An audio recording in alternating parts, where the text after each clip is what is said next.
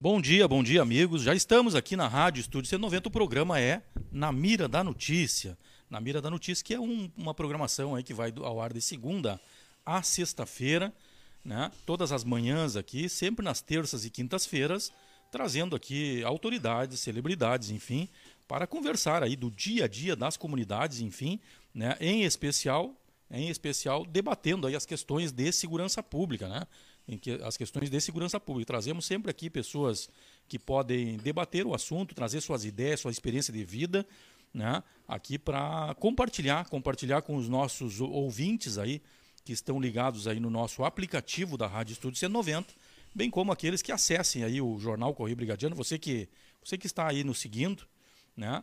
Acesse aí o nosso o nosso Facebook, acesse a página do Correio Brigadiano, você clica ali, dá um play e já está direto na nossa programação aqui. Ou melhor, instale o, o, nosso aplicativo e você estará aí 24 horas ligado com aquela rede de comunicação, que é o Jornal Correio Brigadiano e a Rádio Estúdio 190, né? 24 horas falando daquilo que importa para a sociedade, que é justamente o debate aí sobre segurança pública, interagindo aí com a sociedade. Nós já estamos, já, já estamos aqui no estúdio uh, da Rádio Estúdio 190 com os nossos queridos convidados aí, nossos queridos convidados que atenderam o nosso convite. Nós já vamos de antemão agradecendo aí pela acolhida aí, pela, pela, por terem aceitado a virem conversar conosco, né, nesta manhã bonita aí, de, de, de, iniciando aí o mês de, fevereiro, né? Uh, Rece estamos recebendo aqui, então, o conhecido de todos nós, aí, o pessoal da segurança pública, aí, né, que queira conversar diretamente, inclusive através da nossa rede aqui, mandar perguntas, conversar aí diretamente com aqueles que passaram aí sob o comando do, do, do Coronel Quadros. Estamos recebendo aqui o Coronel Quadros, né, que é uma pessoa querida aí de toda a tropa, né, uh, de soldado a coronel.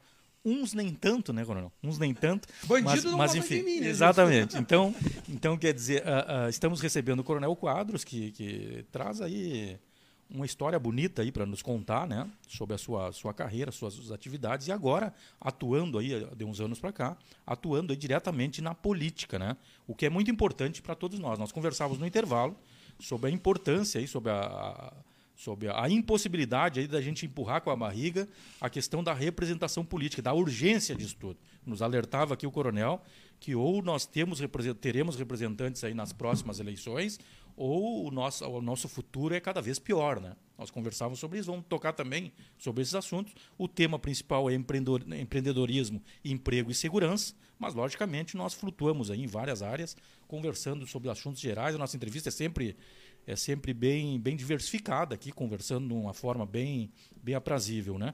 É, estamos recebendo então o Coronel Quadros, estamos recebendo também o Alexandre Luzardo, que é o proprietário da Unisat, né? é, um, é um empresário bem sucedido de Porto Alegre, enfim. Né? É, vamos falar também sobre a, a bela iniciativa que tiveram né, uh, indo ao encontro do comando da brigada e auxiliando naquilo que era possível na doação aí de um drone, né, que muito ajuda aí no policiamento ostensivo, é, com certeza. E estamos recebendo também, é, para nossa alegria, mas como eu sou. sou, sou como, como eu, eu, eu, tenho que aprender o cavaleirismo, né, né é. O senhor é cavalariano, né? Mas nós temos que ser, aprender a ser mais cavaleiro, né? Eu deveria ter citado primeiro o nome, o nome da dona Elaine, né? Mas o comandante Por é o favor.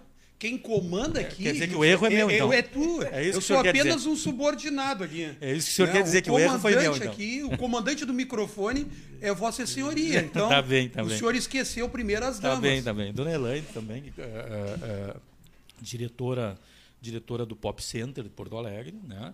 É muito, muito bom tê-la aqui com, com, a gente. A gente tem sempre, sempre privilegiado também, conversado muito. Temos feito muitas entrevistas aqui com, com as mulheres, muitas vezes, inclusive, eh, dando esse, esse, esse parecer, esse posicionamento com relação à, à, posição da mulher em vários, vários setores da sociedade. Então é muito bom tê-la também junto com a gente.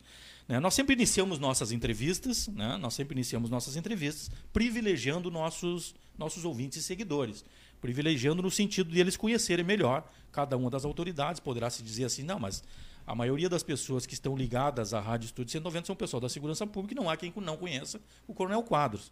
Mas nós temos também aqui pessoas civis que acompanham a nossa, a nossa emissora, né, no sentido de, de, que leva todas as informações, não só da segurança pública, mas questões políticas, questões também né, de, de, todas as áreas.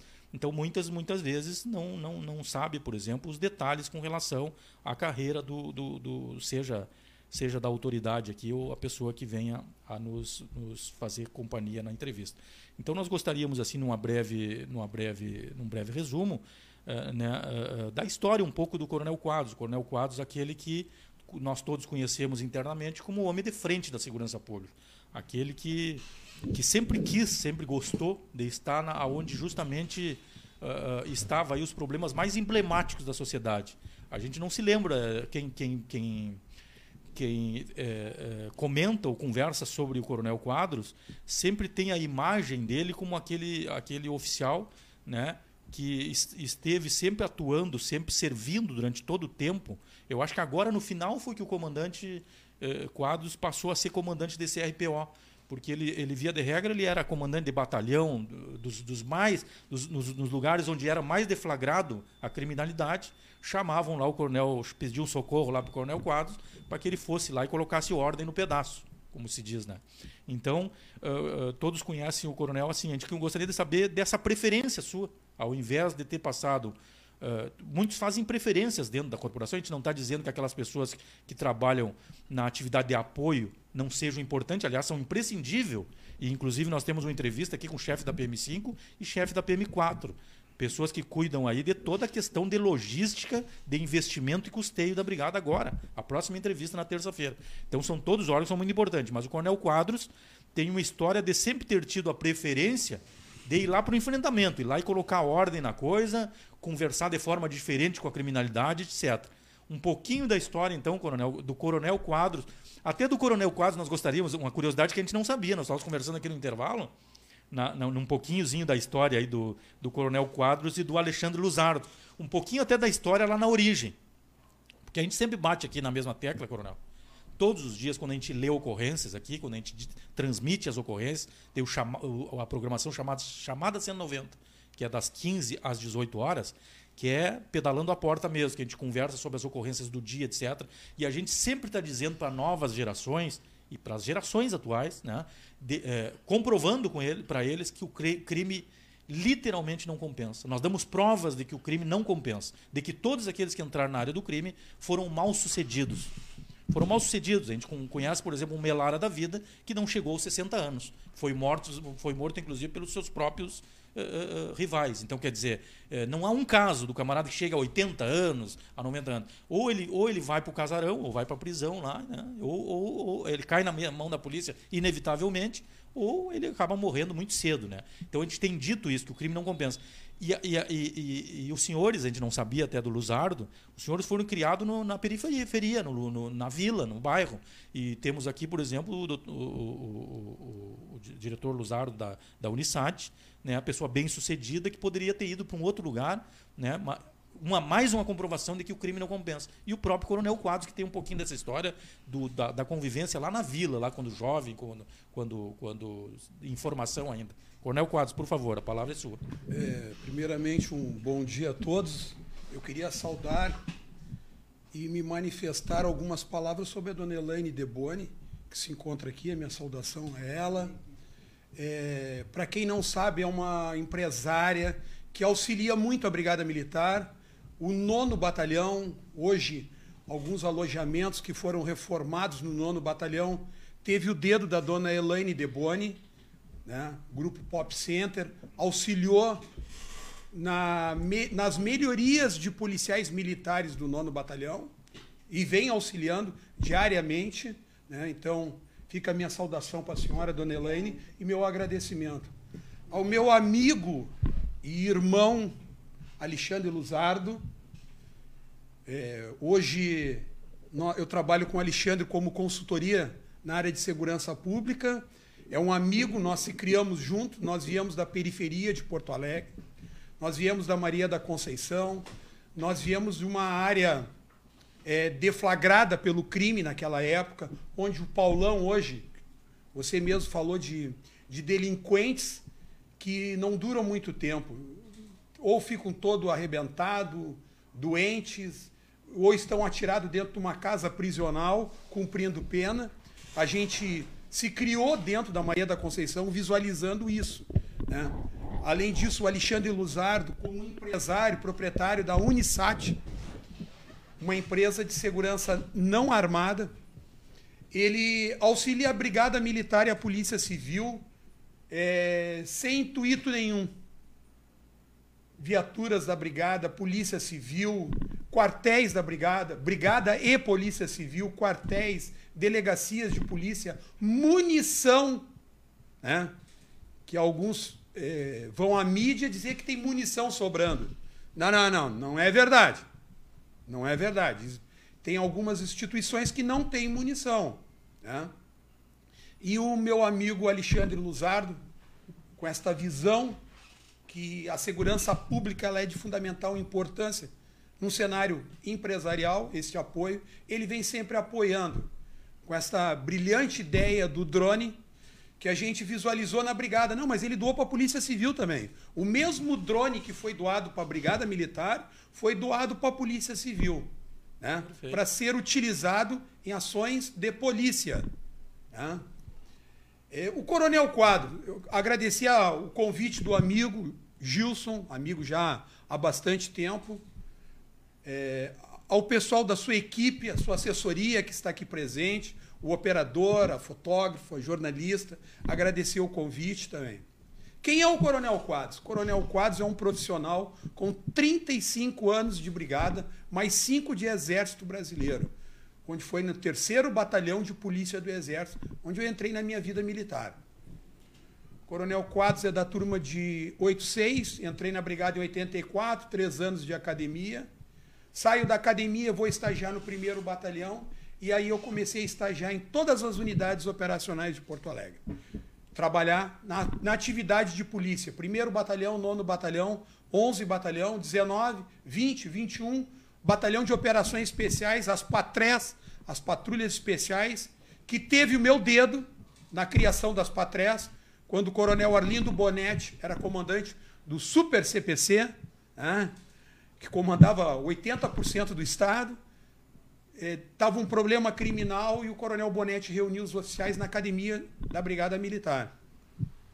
E aí, lá na academia, o jovem capitão Quadros deu a ideia da criação de uma mini rota. Goste ou não goste, a esquerda, eu não estou nem preocupado com quem gosta ou não gosta, mas sim, era uma mini rota, a Ronda Ostensiva Tobias de Aguiar, onde eu fiz curso na rota, em 1989, eu e o coronel Sidenir Cardoso de Oliveira e foi criada as patrulhas especiais. Né? Com muito orgulho. Trabalhei na Serra também com um coronel, um grande coronel, coronel Jones, Jones Calistrato Barreto, um grande oficial, que foi subcomandante geral da brigada, onde eu admiro uma pessoa que eu admiro muito pelo posicionamento dele e por posicionamento brigadiano, defendendo a instituição Brigada Militar. Venho, desço da Serra, trabalhei na Serra, área de inteligência, área de operações. Como um amigo mesmo disse, eu sempre tive uma vinculação muito forte na área operacional. Posterior, venho para a inteligência de Porto Alegre, para a Agência Regional de Inteligência do CPC, a P2 do CPC. Vou para a empresa comandar o GSVG, que foi uma escola para mim, onde o Alexandre Luzardo, como proprietário de empresa, me ajudou muito porque era uma área que eu não, eu não tinha muito conhecimento. E o Alexandre Luzardo me mostrou algumas situações de empresas de segurança com desvio de condutas. Empresas ilegais. Não empresas legais. Empresas ilegais. Que é muito temerário. Dali eu vou para Guaíba. Fiquei em Guaíba quatro anos no CRPO onde eu tenho um carinho muito grande por Guaíba e falo, hoje de manhã casualmente falamos de novo eu e minha esposa, e vou morar em Guaíba. Eu tenho um carinho muito grande, eu tenho o título de cidadão guaibense, eu tenho também o título de cidadão de Porto Alegre, e é, tenho um carinho muito grande por aquela região. Termino a minha carreira no COI, Comando de Órgãos Especiais da Brigada. Em 2018, tomei a decisão de ser candidato a deputado estadual, quem me conhece sabe, eu nunca tive um posicionamento político. Eu sempre defendi a instituição Brigada Militar, e a instituição Brigada Militar é do soldado a coronel. Em 2018 eu tomei essa decisão pelo um posicionamento que eu tive em 2017, onde eu não aceitei e não aceito o posicionamento do Judiciário e do Ministério Público. Numa situação que aconteceu em Guaíba, em cinco dias nós prendemos os mesmos bandidos por porte legal de arma três vezes. E aí o Coronel Quadros não tem trava na língua, e aí o Coronel Quadros caiu o microfone na frente, eu estava cansado, porque eu estava junto com os meus policiais. Eu sempre estive junto dos meus policiais militares. Né? Quero deixar bem claro isso aí. Sempre tive ao lado do meu soldado, do meu sargento, em todos os momentos. Não no momento de comer picanha, né, Gilson? Porque esse momento todo mundo é amigo. Eu quero ver o cara ir no momento da carne de pescoço. Esse é o Coronel Quadros. E aí o Coronel Quadros foi candidato a deputado estadual, sem dinheiro, no peito e na coragem, junto com Alexandre Luzardo, junto com o Paulo, Paulinho Ovale, lá de Guaíba, e eh, o sargento João Carlos Silveira Borges, meu compadre, hoje é tenente da reserva, sargento Goulart, e, ó, se eu enumerar quem me ajudou, e a minha esposa, a minha guerreira, a minha companheira, a minha amiga, que esteve ao meu lado, do meu lado, do meu lado, viajava comigo, nós tirando dinheiro do nosso bolso viajando, no nosso carro. Um dia eu dormi na, na direção, estava sozinho, e aí eu, eu contei para ela, disse, a partir de agora eu vou ficar contigo. A minha sogra assumiu o meu filho, na época eu só tinha o seu Maurício, hoje eu tenho a dona Giovana, de dois anos e meio, e, e a minha patroa, minha esposa ficou ao meu lado. Então esse é o Coronel Quadros. Quatro filhos, dois casamentos, né? É, é, da gente se dedicar a gente falha em algumas situações. Então, eu, eu, eu tenho o primeiro casamento, duas meninas, a dona Taila Pérez Remião, formada em educação física, mora em Santa Catarina, não volta mais para cá. Não volta mais para cá, porque ela diz, pai, aqui é Santa Catarina, é ganhar dinheiro. A Thaís, casada com um brigadiano bombeiro militar, Eduardo Panazola, meu genro, minha filha é formada em psicologia, mora em Tramandaí. E o Maurício, de nove anos, com a minha segunda esposa, e a Giovana, dois anos e meio, com a minha atual esposa, a segunda, dona Ana Paula. Este é o Coronel Quadros. Esse é o Coronel Quadros. Coronel Quadros que sabe das dificuldades que passam o nosso policial. Passa, sabe das dificuldades. E concordo plenamente contigo, Gilson, quando tu disse que se nós não tomarmos uma posição política, o nosso governador está tentando nos derrubar mais uma vez. Se nós não tomarmos uma posição política em 2022, nós não elegermos um deputado estadual, um deputado federal, nós vamos continuar comendo na mão dos outros. Porque nós não tomamos uma paulada maior a nível federal, porque as outras polícias militares do Brasil elegeram PM.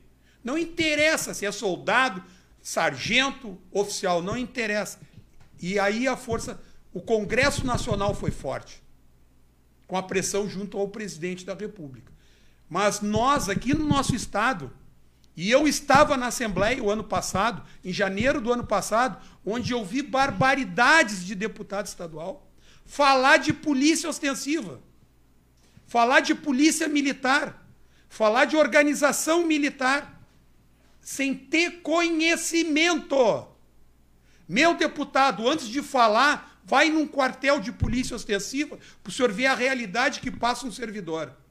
Um servidor desvalorizado, desmotivado.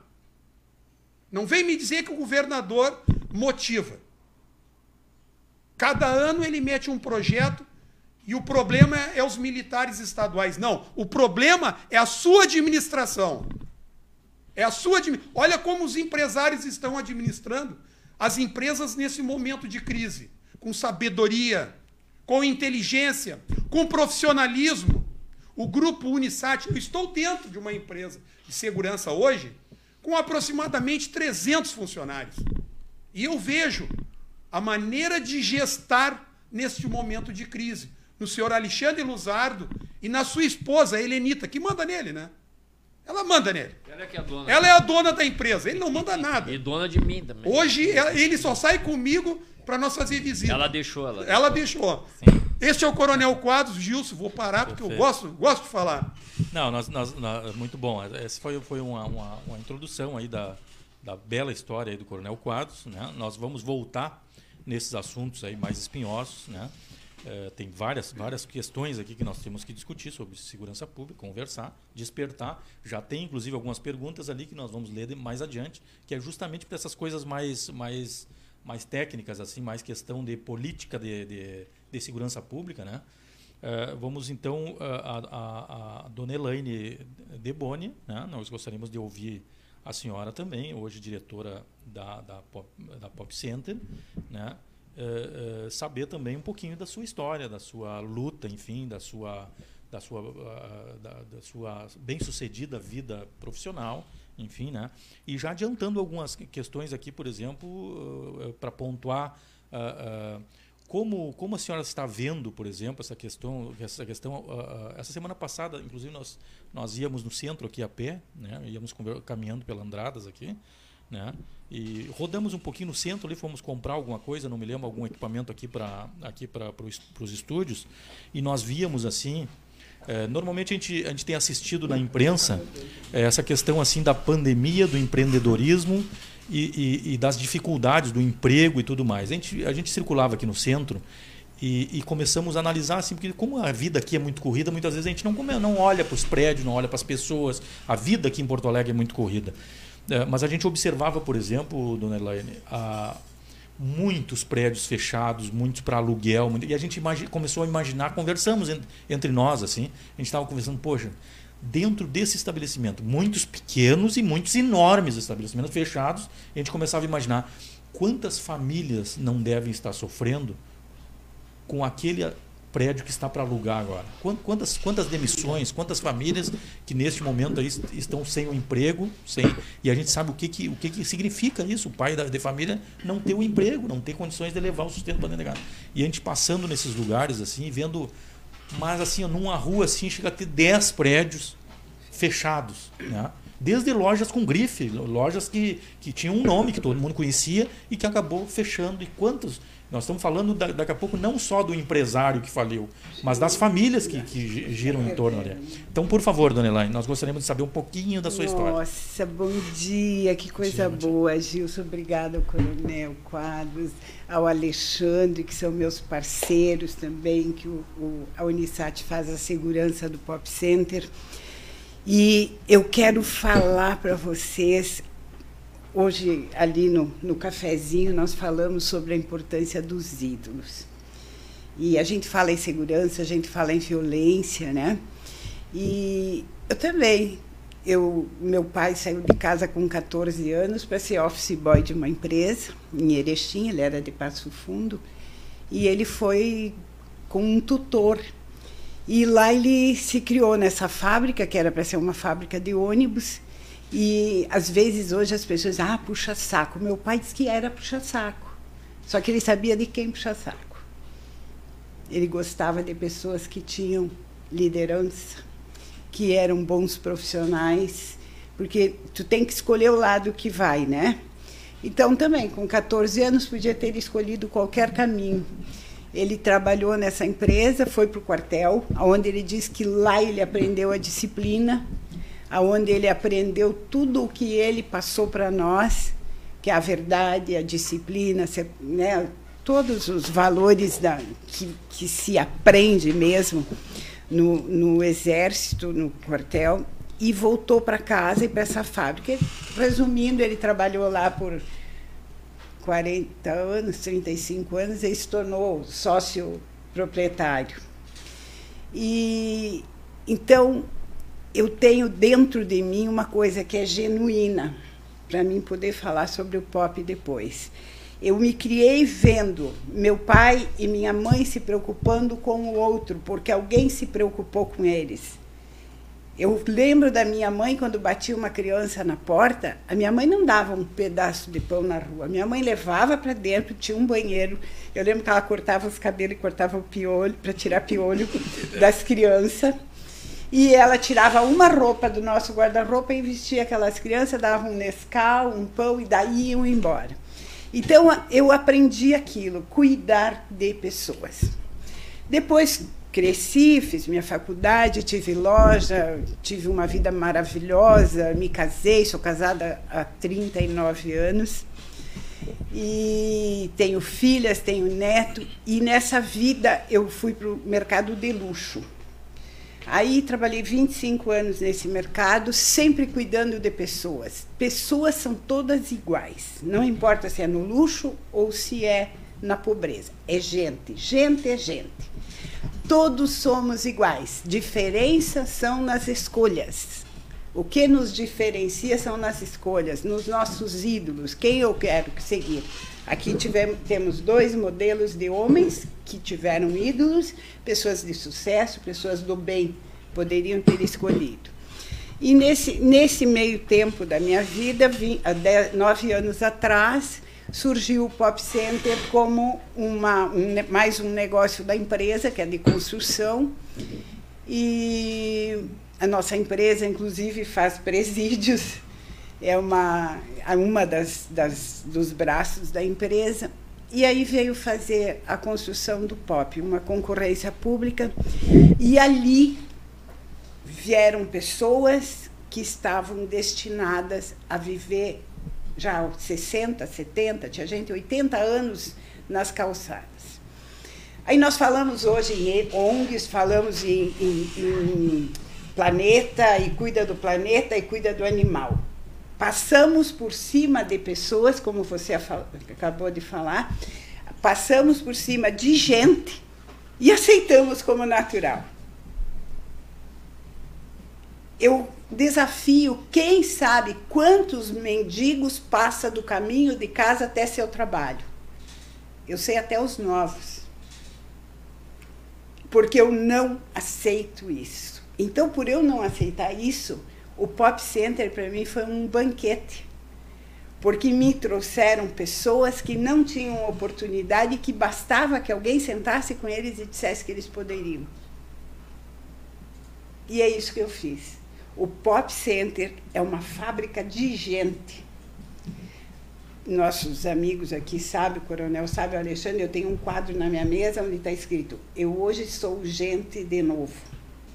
Então, lá na juventude, um fez tráfico de cigarro, por exemplo, esse que me deu esse quadro, foi preso. Receita Federal pegou, acabou com a vida, não tem crédito. O Brasil é um país né, que, se tu falir, é uma sentença de morte, então tem que se cuidar muito nisso. Ah, essa pessoa foi, veio, o Pop Center ali não precisa ter, agora precisa, mas quando vieram não precisava ter antecedentes criminais e nem crédito. E não tem avalista. Veja bem que negócio. Só tivemos nós que entramos na concorrência. Que negócio de disco. não tem avalista, não tinha nada. Então, e o Pop Center deu certo. Por quê? Porque tem uma lei, claro, né? A empresa tem que ser protegida, que seis semanas sem pagar ele tem que ser substituído. Nós chegamos a 60% de inadimplência. E não foram substituídos. Eu acreditava que poderia mudar aquelas pessoas. Eu acreditava que eles poderiam ser melhores. Porque quem vive no, no sol, na calçada, já é bom. Pensa a gente, qualquer frio, ai, se queixa, se queixa, fica 10 minutos se queixando do frio ou do calor. Eles ganhavam a vida ali. Muitos deram educação para os filhos, uma educação mais, né? E aí eu disse, não, eu tenho o ouro do comerciante. Eu tenho o néctar do comércio. Isso aqui não pode dar errado. E aí começamos. Primeiro lugar, nós não vamos ser um negócio sem cliente. Então, o nosso cliente sabe que ele entrar lá e não está comprando apenas uma roupa ou um calçado, ou um, um aparelho. Ele está mudando a história. Porque o Pop Center tem um propósito: é transformar a vida das pessoas. O Pop Center, hoje, eu posso dizer com certeza para vocês que os filhos dos nossos clientes, dos nossos lojistas, nunca mais vão cair numa calçada, porque a gente planta sonhos neles. Ontem eu entreguei, assinei o contrato da loja de uma criança que chegou com 9 anos, no POP tem 10, ela está com 19, se inscreveu para ganhar a primeira loja dela. Então, já tem o seu negócio, já é uma empreendedora, já tem o sangue aqui. Então, o que, que nós somos hoje? Nós somos um oásis nesse centro que está repleto de violência, mas nós conseguimos lá dentro, através da Unisat, dessa empresa que para nós ela foi fundamental, a, a colocar os, as estacas. Aqui não. E hoje nós queremos que as pessoas da rua também estejam seguras. Nós não podemos pensar só no pop isolado. O que, que a pandemia veio há muito tempo atrás, há muito tempo atrás, quando eu tinha comércio, o, eu tive um, um, assessor que chama Edson Daguano, e eu, eu sempre foi lutado, o comércio é uma luta. Ninguém pensa assim que. É, ele parece assim, ah, eu vou abrir uma loja. O, tu vai morrer por essa loja. Se tu não der a vida por isso, tu não tem essa força. E aí esse, essa pessoa me disse, Elaine, 35% do que existe de comércio é suficiente. Olha bem, isso há 15 anos atrás. Então, hoje, num momento desse, de uma pandemia, essa mexida, toda aquela pessoa que entrou no comércio e que não vai dar sua vida por ele, é como a gente disse, vou ficar sem comer, vou tirar daqui, vou tirar dali para sobreviver, ela vai parar de perder logo. Então, ah, não, eu não posso perder. Mas o genuíno, ah, ele vai. Então, quando veio a pandemia, o que, que a gente fez? Eu chamei, eu, eu ia todos os dias, eu não fiz lockdown, porque eu não posso, apesar de eu ter 63 anos, eu sou responsável por 4 mil pessoas que trabalham lá dentro.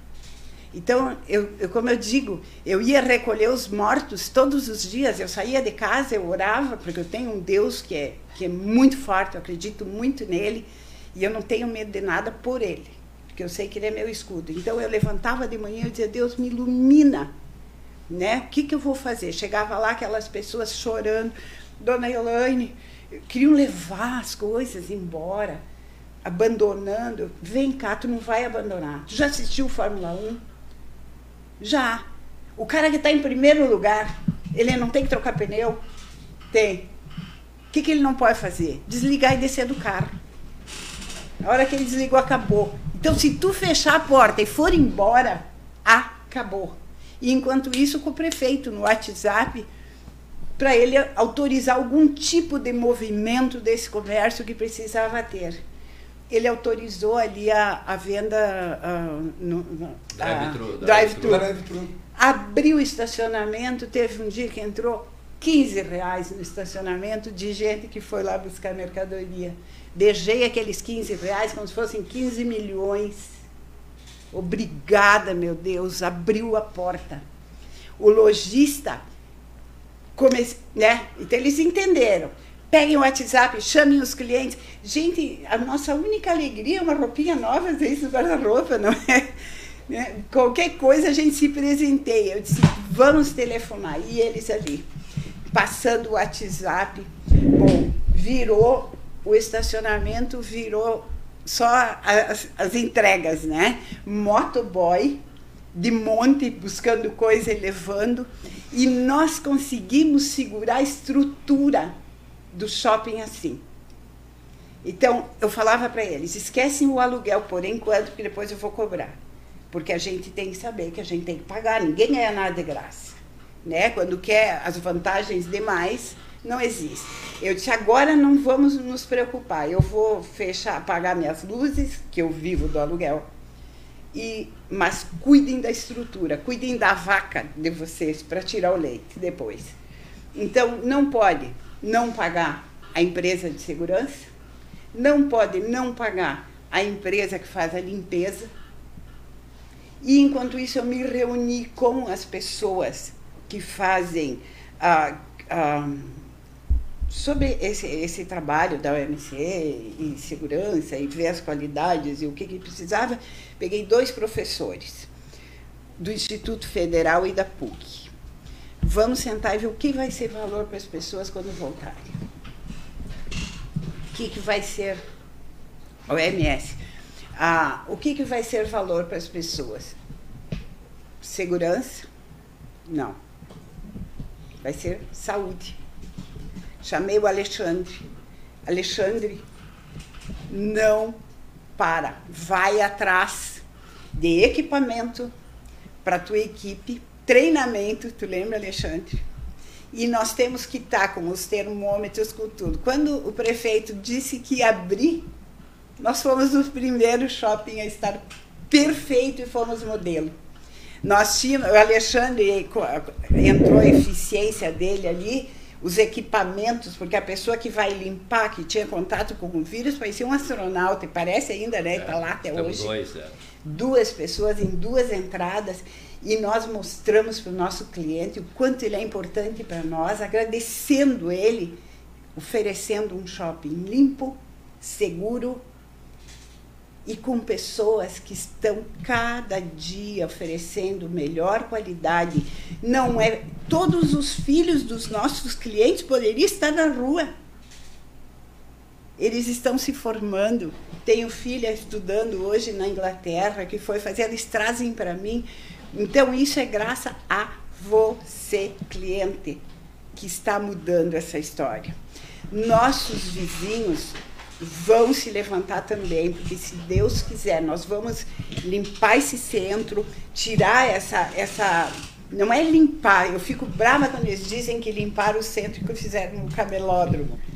Isso não é limpar, é levar as pessoas para os lugares certos e dar oportunidade. E a avenida, a rua, ela é para quem quer se locomover, não é ponto de negócio. Né? Então, Agora eu sugiro né, aqui as lideranças que cuidem disso. Ah, o mendigo vai para onde? Tem que ir para algum lugar. O jovem que está ali. Fazer um treinamento. Quanto jovem que tinha cane... tornozeleira eletrônica trabalhando no POP? Hoje vai lá ver, tem lojas de 20, 15 metros. Nunca mais voltaram ao crime. E nunca mais vão voltar. Então, eu sou isso aí, Ótimo. Depois nós, nós voltamos em outras, outras questões com relação ainda ao Pop Center. Mas é, é um exemplo, né, Coronel Quadros e, e Alexandre, né, de, de, das, coisas, das coisas boas, das coisas que dão certo, né? Das coisas que dão certo. Quando a gente vê, por exemplo, essa, nós não estamos falando em um shopping internacional que tem recursos de, dos mais variados. Tal. Nós estamos falando em algo algo que é gerido pela dona, dona Elaine, né? de pessoas humildes, pessoas que, pessoas que, que não eram nada e hoje são empreendedores. Né? Então, extremamente dizer, popular, né? Quer dizer, extremamente, né, pessoas que vêm de uma origem pobre, enfim, e que, que as coisas dão certo. Elas estão sendo valorizadas, né? É, e, então, quer dizer, a, a, quando, quando, quando a sociedade quer, quando tem pessoas envolvidas, né, nós dizemos assim que se isso é possível, né? Como é que muitas vezes órgãos públicos não conseguem administrar, né? Mas afinal de contas, vamos ser justos, né?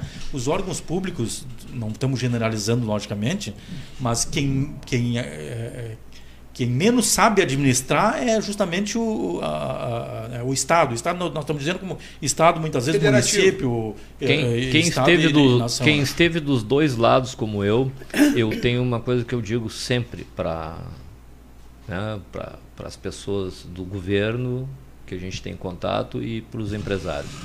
Eu acho que o grande segredo né, é o empreendedor, o administrador público tratar aquele dinheiro como fosse seu. Né? Esse é o principal. Se ele tiver o mesmo carinho com o dinheiro público como ele tem com o dele, vai dar certo. E é isso que nós, empreendedores, fizemos. A gente pensa sempre na frente, sempre no que pode vir, no que pode dar errado, entendeu? A gente trabalha sempre com os problemas, né? Então, não, o dinheiro é público, se der problema ali na frente, vem dinheiro de outro de outro crivo para a gente gastar nisso. Então, eu acho que é isso, entendeu? Que é uma coisa que, que eu considero que melhorou bastante. Né?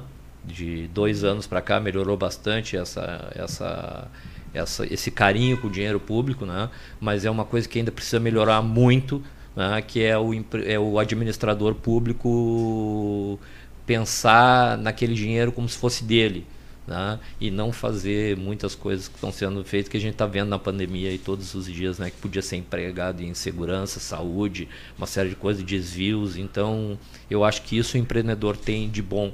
Ele pensa sempre no problema, na dificuldade, a gente trabalha em cima da dificuldade. Esse é o nosso grande, é o que a gente vai deixar, é o legado que a gente como empreendedor deixa para os administradores públicos. Um pouquinho da sua história, Alexandre, e, e e da Unisat propriamente? Tá. Uh, eu sou filho de um comissário de polícia que chegou fugido de Santa Catarina numa família de 15 irmãos. Ele fugiu de lá, ele era o mais velho e veio para Porto Alegre ser lixeiro. Tá? Ele foi varrer o mercado público, ele entrou para a empresa pública de. E ali ele não tinha onde morar, não tinha nada, ele fez 18 anos, foi para o exército. Né? que lá pelo menos ele teria um prato de comida quente, uma cama quente, coisa tal, e ficou três anos no exército. Aí depois ele entrou para a extinta Guarda Civil, tá? que veio afundar a Polícia Civil. A Polícia Civil não existia. Década de 60, tá? não existia a Polícia Civil. E aí ele, da Guarda Civil, a Guarda Civil foi extinta, ele entrou para a Polícia Civil. Ele foi bacharel em Direito, ele foi o sexto comissário da Polícia Civil. Hoje, comissário é final de carreira, aí tem comissário tem plantão de delegacia, tem tudo que é lugar. Não, ele foi um dos seis comissários na Polícia Civil. Hoje ele tem alguns alguns equipamentos, fotos deles estão no Museu da Polícia Civil, recentemente inaugurado pela chefe Nadine. Porque ele, né, ele tem uma história bem grande, bem bonita na, na, na, na Polícia Civil. Eu, com 12 anos, eu ia fazer as minhas lições de casa já em delegacia, ele me levava, né? Então lá tinha máquina de escrever para fazer trabalho, as antigas Olivetti, né? Então eu aprendi com 14 anos, eu já era datilógrafo. Né? Então eu vivi aquelas dificuldades, aqueles anseios, vivi uma polícia, né? Sem tecnologia, né? E o meu pai, né? Eu posso dizer hoje se fala muito integração, né? Polícia Civil, Brigada Militar o meu pai já fazia isso. Na década de 80, já fazia isso muito bem. Né? Meu pai chegava para. Muitas vezes ele era o supervisor da delegacia, ele comandava tudo. Ele já se apresentava lá para o major da brigada, lá da companhia, já chamava o cara para dentro da delegacia, faziam operações conjuntas, porque a Polícia Civil sempre teve esse déficit de gente em plantão e coisa, sempre foi. Né? Nunca teve o efetivo. Então eu aprendi sempre a conviver com a Brigada Militar. Hoje eu posso dizer que a Brigada Militar me moldou um pouco a minha, a minha forma de ser, porque eu convivendo daí dentro dos quartéis e sempre mantendo isso, a disciplina, a hierarquia, são coisas fundamentais, né? São coisas que é fundamental para a vida da gente. Não é só da vida militar, né? Uma vida sem disciplina está fadada ao fracasso. Tá? Então a brigada me deu isso. Tá?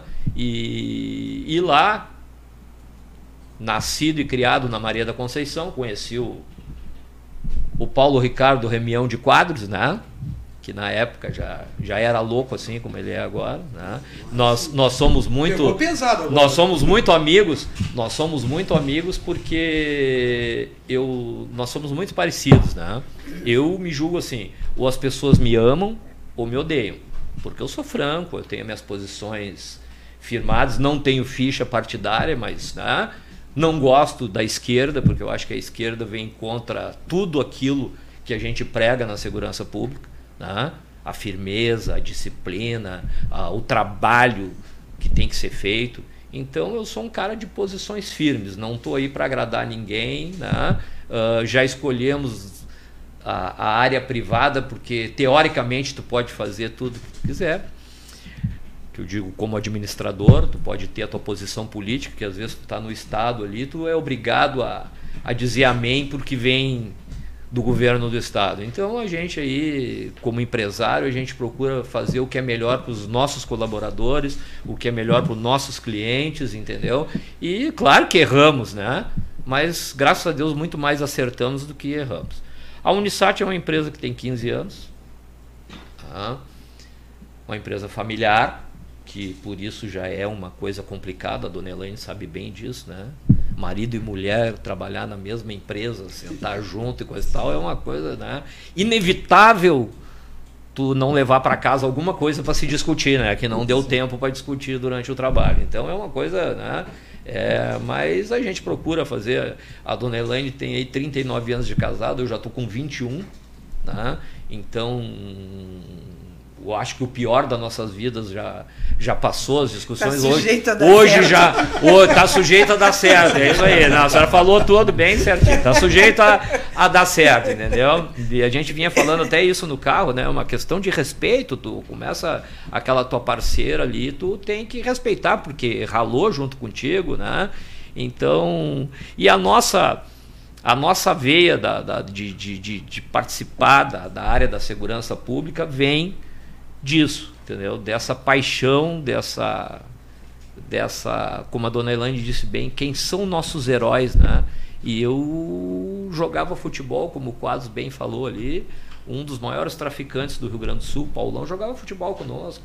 Né? Tinha lá, o, agora mesmo falou do cowboy. Pô, o cowboy, cowboy tinha ser tudo para ser para ser um jogador profissional de futebol, entendeu? Era, jogava muito bem, era um cara bacana, coisa e tal envolveu com tráfico. Se envolveu com tráfico, foi balhado, foi para cadeia. Foi... Então lá onde nós convivemos, nós tínhamos que escolher os nossos heróis. Ou era a polícia, ou era o bandido. Né? Então cada um que, que nasceu naquela região sabia quem para que lado tu tinha duas, chegava naquela encruzilhada, tu tinha duas vias para te seguir. Ou a via correta ou a mais fácil, né? Do dinheiro mais fácil, mas teoricamente mais fácil, como tu bem falou, né? O traficante não chega, o assaltante não chega a viver muito. Então, a nossa veia veio disso, de conviver. E a gente procura apoiar, sim, todas as ações de polícia, porque eu acho assim, ó, hoje, eu, no meu entender, tanto a Polícia Civil quanto a Brigada Militar são serviços importantíssimos em plena pandemia, as pessoas vão dizer: esse cara é louco. Não, é tão importante quanto a saúde, sabe por quê? Porque o posto de saúde na vila não abre se não tiver polícia. A escola não abre se não tiver polícia. Tá? Então, a polícia hoje é fundamental a presença dela em todos os locais para darem a segurança até para as atividades tão importantes quanto elas, que é a educação e a saúde, poderem funcionar bem. A gente vê aí o posto da Vila Cruzeiro invadido toda hora por traficantes. Né? Então, para mim, como eu não vou ajudar? Aí os caras dizem, ah, mas tu dá um tiro no pé, tu vende segurança privada. Não, tem espaço para todo mundo. Para os competentes tem espaço. Tá? Para as pessoas que são competentes, eu não tenho medo da concorrência. Tem empresas muito maiores que a minha. Ótimo, que bom para eles. Eu cuido do meu negócio. Ah, meu negócio está bom assim para mim. Essa convivência com os órgãos de segurança pública em apoiá-los e não interessa o partido que esteja, porque eu vejo assim tanto na Polícia Civil quanto na Brigada Militar, o partido deles é a comunidade. Tá? São os cidadãos de bem. Então esse é o meu partido também. Meu partido é o cidadão de bem. Então como é que eu não vou ajudar órgãos que pensam assim. Então, para mim, esse é um pouco da, da minha vida, né? Não vou me alongar demais. E eu me esqueci, não quero ser mal educado.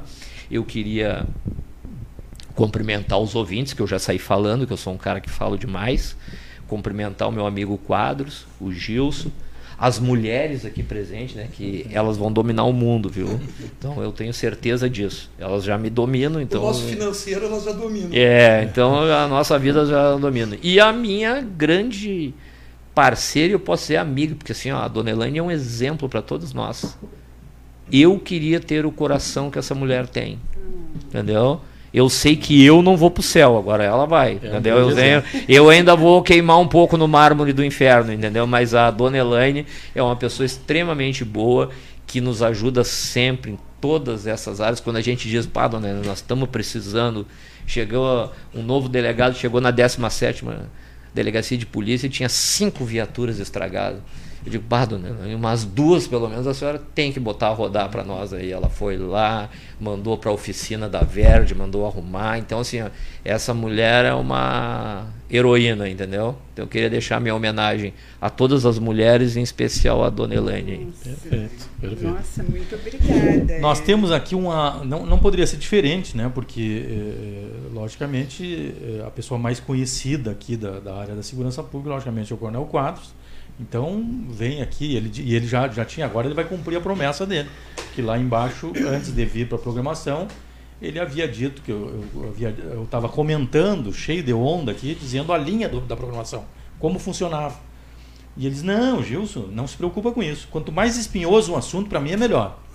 Então agora nós vamos fazer a prova da coisa, porque está chegando mensagens aqui das mais variadas, né? Das mais variadas, mas nós vamos dar só um intervalinho para gente, a gente é, é, anunciar os nossos, é, relatar aqui os nossos anunciantes, aqueles que mantêm aqui a programação no ar aí 24 horas.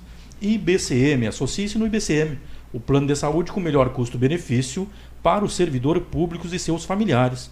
O IBCM agora conta com plano ambulatorial e odontológico. Cuide de sua família, associe-se no IBCM pelo fone 993 460337 ou acesse www ibcm.org.br. Nossos amigos lá da, das duas policlínicas aí do, do, Menino Deus e do Partenon, que estão na escuta da nossa programação.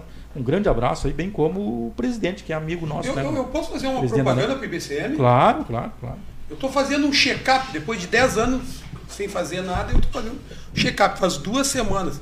Eu admiro o IBCM, eu admiro o nosso presidente Daniel, o vice-presidente, o Bose, o Silveira, Tenente Silveira serviu comigo no 11 BPM pelo trabalho de BCM. E aconselho toda a família brigadiana, bombeiro, policial ostensivo, se associe no IBCM. É importante. Perfeito. Aí, olha aí, uma grande. Uma, uma, olha, uh, esse, esse, esse, tipo de propaganda do Coronel, Coronel Quadros, né, nós nos arriscamos aqui da Rádio Estúdio C90 a perdeu aí o, o, grande patrocinador que é o IBCM, que depois do Coronel Quadros não. indicando o IBCM para toda a brigada, está resolvido o problema. Eu devo não, muito, isso é isso é Eu é devo muito, muito ao IBCM. O IBCM tem um é. belo trabalho. É um belo trabalho. Na área, na área do, do, Presidente Daniel. Atual gestão é uma, sensacional, né? Inova Serviços Imobiliários.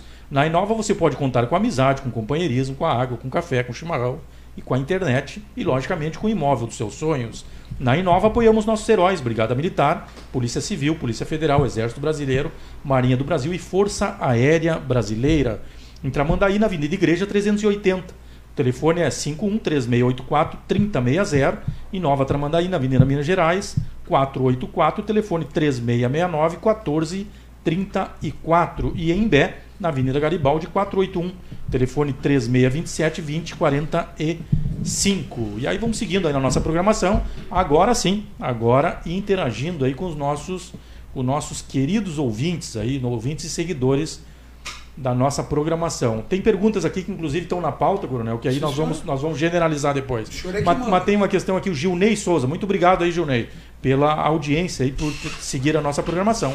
Bom dia, talvez não seja a pauta. Uh, mas poderíamos falar sobre a iminência, iminente discussão na Assembleia sobre a previdência dos servidores, pois os nossos opositores, tais como a Rádio Gaúcha, através dos jornalistas X e X e X, fomentando a opinião pública contrária e tudo mais. Tá? Obrigado, Gilney. Nós vamos falar sobre esse assunto. Vamos conversar. Da, da mudança aí, da, da, tentativa do governo em mudar a previdência dos militares, sejam bombeiros e eh, policiais militares. Os militares estaduais, né? Os militares estaduais, exatamente. O Gilney Souza aqui, a Previdente, ele, ele, praticamente repete aqui a mesma pergunta. O André Souza Santos, Coronel Quadros, é o cara. Olha só. Não. Meu respeito, meu comandante. Tive o, a, a, o privilégio de trabalhar com esse brilhante oficial no 11 BPM. Para quem, quem falava que tinha que tirar a bunda da cadeira, esse coronel tirou a bunda da cadeira uh, da cadeira várias vezes e subiu o morro. Olha só. Maravilha. Não é o nome do amigo, não é o nome do colega. Vamos, vamos, vamos ver não, aqui. Não gravei. Vamos ver aqui. Estou bem surdo do ouvido André esquerdo. É o, é o André, André Souza dos Santos. Souza. André Souza dos Santos. Ah, André é. Souza dos Belo Santos. depoimento e confirma aquilo Meu que nós íamos falando aqui na, no início da, da programação. É, olha só, não, aí, aí, aí, aí, é demais. Não é, não é jogada ensaiada, Igor, não. Olha só, não, não é, não. O nosso amigo lá, ele, ele é ouvinte aqui, tá, olha só. Esse homem, no mínimo, tinha que ser uh, secretário da Segurança, no mínimo, porque merece a, a, a, e tem condições de ser muito mais. Nós preferimos ele, eu acho que a categoria toda do serviço público, preferia ele muito menos, eu acho, como secretário de Segurança, mas daqui a pouco com com o megafone ligado, seja na Assembleia Legislativa, seja na Câmara de Vereadores, seja, enfim, eu acho que é muito mais útil. Mas pode, com certeza, tem toda a competência de ser secretário de Segurança, com certeza, né? Bom, obrigado, viu, André Souza dos Santos. Muito obrigado também pelo carinho. É, uh, e aí vai, aqui tem várias, várias manifestações aqui. Meu mouse está dando pau aqui e tal, mas vamos lá. Eh, nível médio, voto. Olha só uma coisa aqui. É importante. Vamos colocar esses assuntos espinhosos também, ó. Claro. nível médio, vota em nível médio. É um posicionamento do Fran uh, uh, Vesconve Celso Hern. é um posicionamento e nós respeitamos o posicionamento. Respeitamos o posicionamento, sim. Nível médio, vota em nível médio. Somos aqui, como, como estagiários da comunicação, nós concordamos com isso? Não. Infelizmente, nós somos obrigados a não concordar integralmente com isso. Por quê? É um exemplo prático, nós vamos para as coisas práticas. Por exemplo, nós tivemos, por exemplo, nós te, uh, uh, não é o nível médio, uh, servidor de nível médio ou do nível superior que define o melhor político. O melhor político é o caráter, é, é, é, a vontade de fazer as coisas públicas da melhor forma. Por exemplo, nós tivemos aqui, e vamos para um exemplo, né? só um exemplo, sem pessoalizar, mas fomos obrigados a fazer o exemplo, nós tivemos o único deputado estadual servidor de nível médio, praça da Brigada Militar na Assembleia Legislativa. O único deputado eleito pelo voto, e esse pode-se dizer que é do voto da tropa. Né?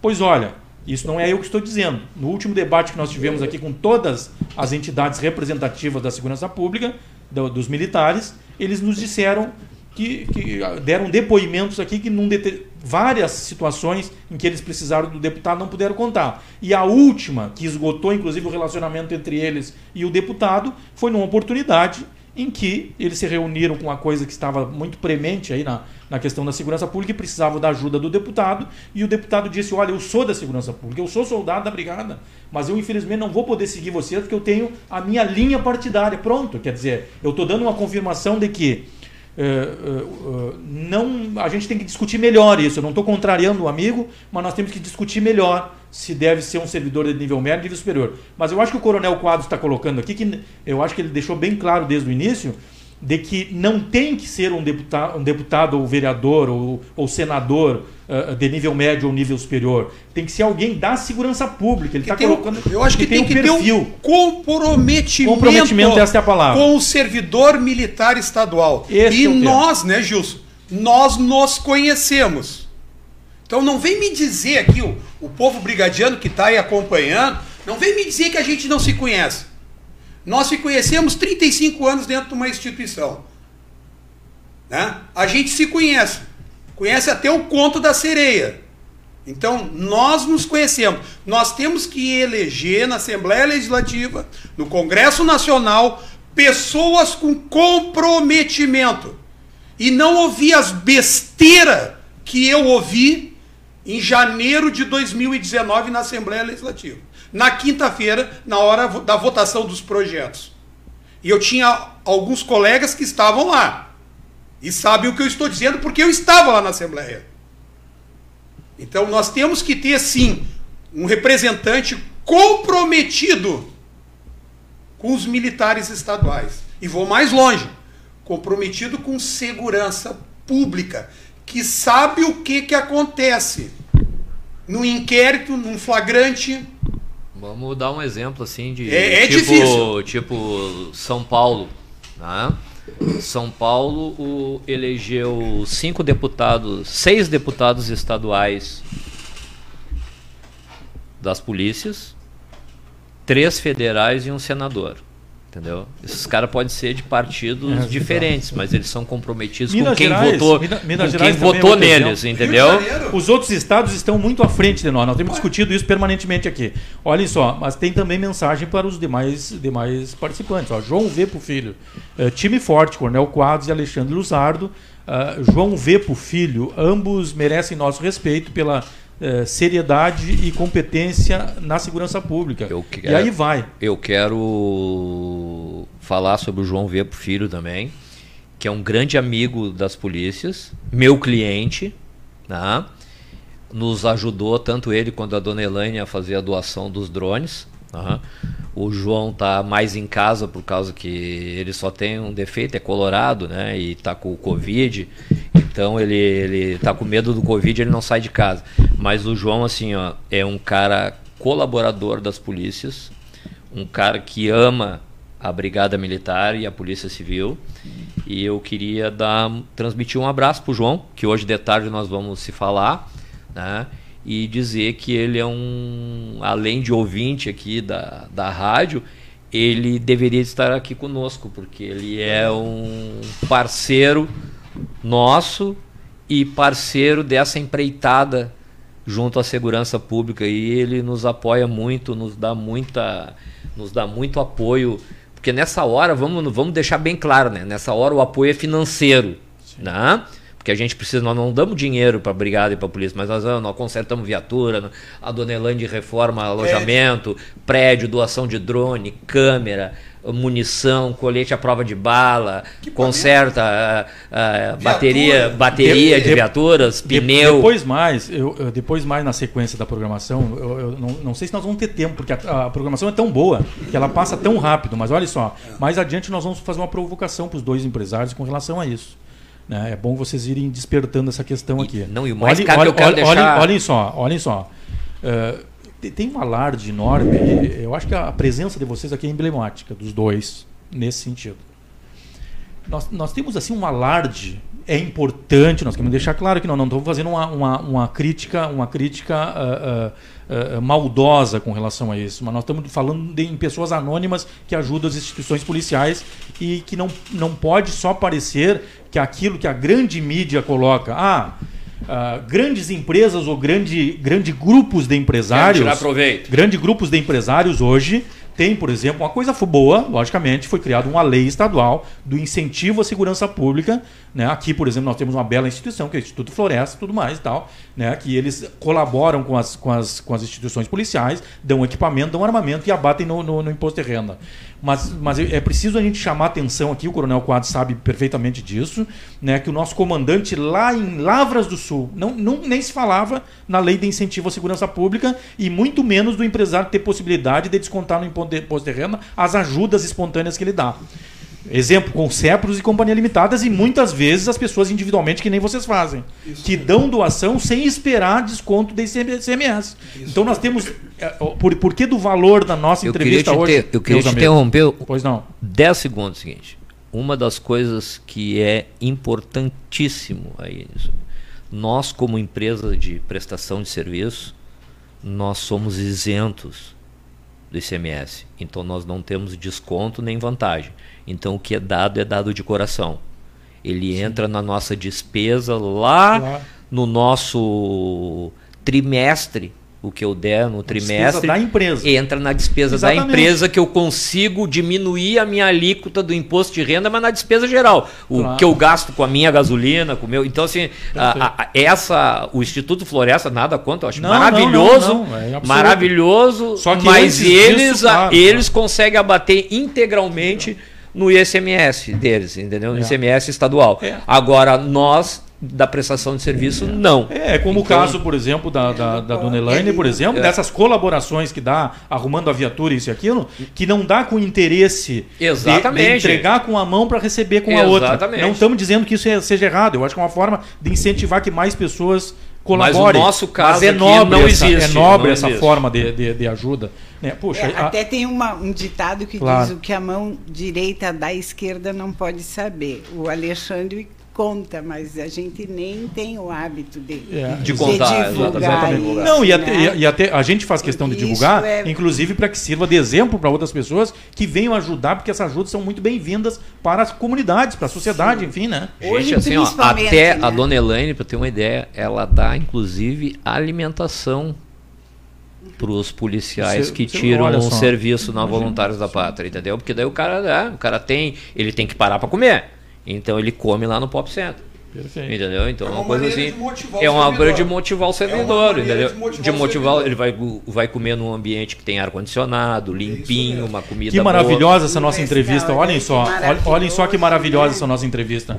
A gente tem aqui a, a, a, a nossa rádio e jornal, ela tem um diferencial. A gente veio para fazer um diferencial da não, não é para criticar a grande imprensa, mas é para fazer diferente. Na hora que chega na ocorrência, a imprensa tradicional ela chega lá com um foco, muitas vezes, né, coronel, para prejudicar justamente muitas vezes o servidor com alguns profissionais da imprensa desavisados ou mal intencionados.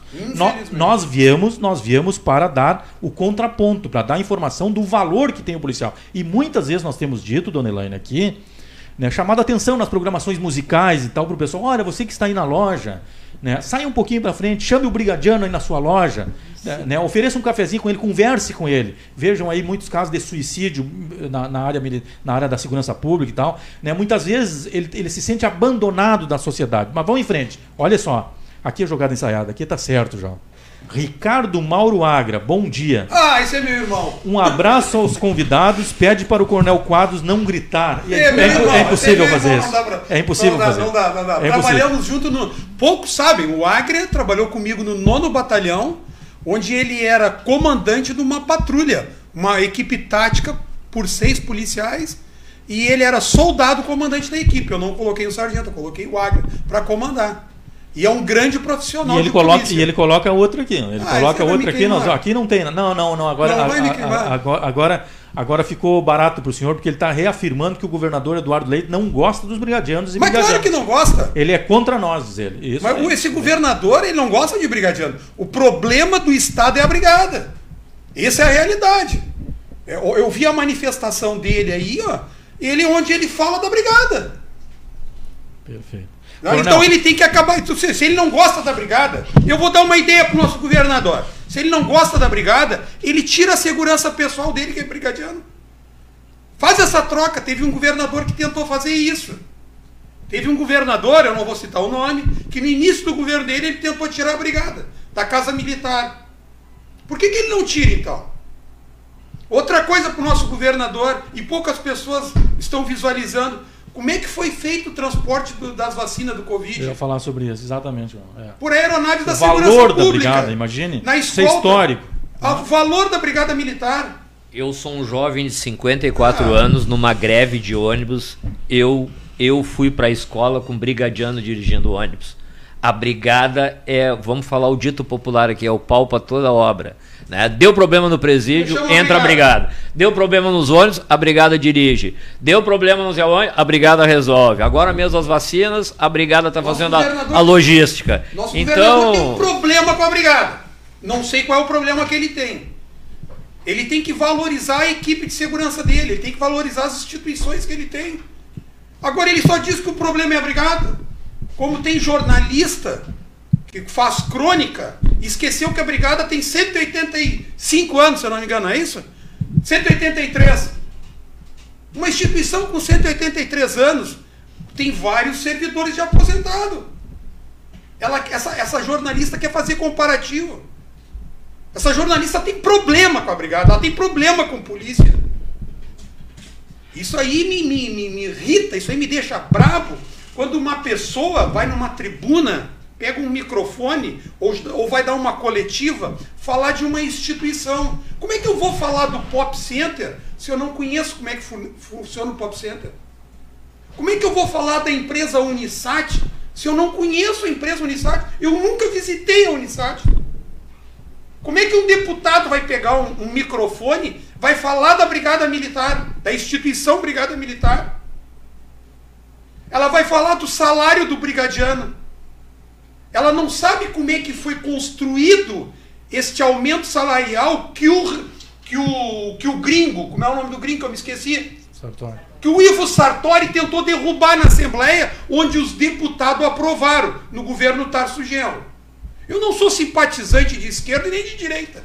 Eu sou simpatizante da sociedade. Os meus 35 anos eu defendi a sociedade. Eu tive do lado dos meus policiais. Eu vi a realidade então eu convido essas autoridades que hoje estão sentando um bundão nas cadeiras, verificar o que, que acontece dentro de uma delegacia de polícia.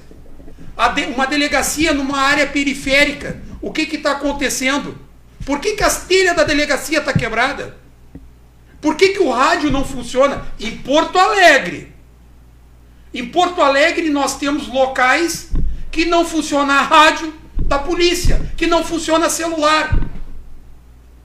Nós temos problema, vai aqui, ó. A delegacia fecha porque não tem plantão. Porque não tem gente. Aí o nosso governador quer contratar temporário. Nós temos 3.800 jovens excedentes que foram os guri que passaram no concurso, estão preparados para ser chamados. 3.800. Aí o nosso governador quer contratar temporário. Olha o problema que deu. É que muita gente não fala. Joga a sujeira para baixo do tapete porque estão sentados numa CC. Olha o problema que deu no Carrefour. Era um temporário. Ele foi dar uma de polícia. Ele não é polícia. Temporário não é polícia. Ele bota uma farda, fica parado numa portaria, ele é polícia. Não, polícia é quem fez curso. Polícia é quem se preparou. A polícia ostensiva, a polícia judiciária, a polícia penal, a polícia científica. Esses aí são polícia. E aí vem a imprensa oficial e diz que foi um brigadiano. Que... Foi um brigadiano. Foi um brigadiano. A imprensa oficial. E o repórter sabe que ele não é brigadiano. Ele é temporário. E nós temos 3.800 jovens. 3.800 jovens que estão prontos para ser chamados. Prontos para ser chamados. Eu quero que alguém diga que não. Porque eu sei dessa história porque casualmente o presidente da associação deles o jovem é meu amigo, esse rapaz. Então é isso que eu, é um assunto sério segurança pública. Por que, que eu não vou ser secretário de segurança pública? Sabe por quê? Porque eu digo a verdade. Quando chegaram para mim, eu era coronel na ativa, e o que eu estou dizendo agora não é porque eu estou na reserva, porque a minha vida inteira, quem me conhece sabe que eu jogava no ventilador. O nosso vereador César Schirmer era secretário de Segurança Pública. E ele foi numa reunião do Conselho Superior. E alguém me fez uma pergunta: o senhor é a favor ou contra os preços aí do Estado? Alguém me fez essa pergunta. E eu disse meu posicionamento: eu sou contra. Porque ele vai fazer a pós-graduação do crime. Ele vai fazer o doutorado, o mestrado do crime. Eu estava em Criciúma. Um dia depois daquele rolo que deu em Criciúma, às 9 horas da manhã eu estava em Criciúma. Eu vi o pavor daquelas pessoas em Criciúma. Eu estava lá, fui visitar um amigo meu que mora em Criciúma. Acha certo tu pegar o preso daqui, vai mandar para a Amazônia. Lá na Amazônia ele vai encontrar o preso do Rio. Aí vai me dizer assim, ele não vai ter contato, ele tem direito a uma hora de sol. Nessa uma hora de sol, ele fala muito. Vai dizer para mim que não vai ter PCC, Comando Vermelho, que está organizado. O Rio e São Paulo, o crime é organizado. Aqui deu um chibunga.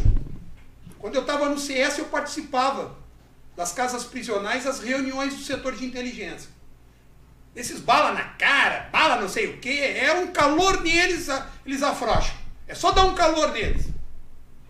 Agora, lá de cima, Rio, São Paulo, armamento pesado, cocaína preta agora está aparecendo. Da onde que veio? Por que que veio? Por que que entrou fuzil aqui? Não tinha. É só puxar. Dez anos atrás, tinha fuzil no Rio Grande do Sul? Não tinha. O fuzil subia para São Paulo e Rio de Janeiro. Por que, que o fuzil está aparecendo agora aqui?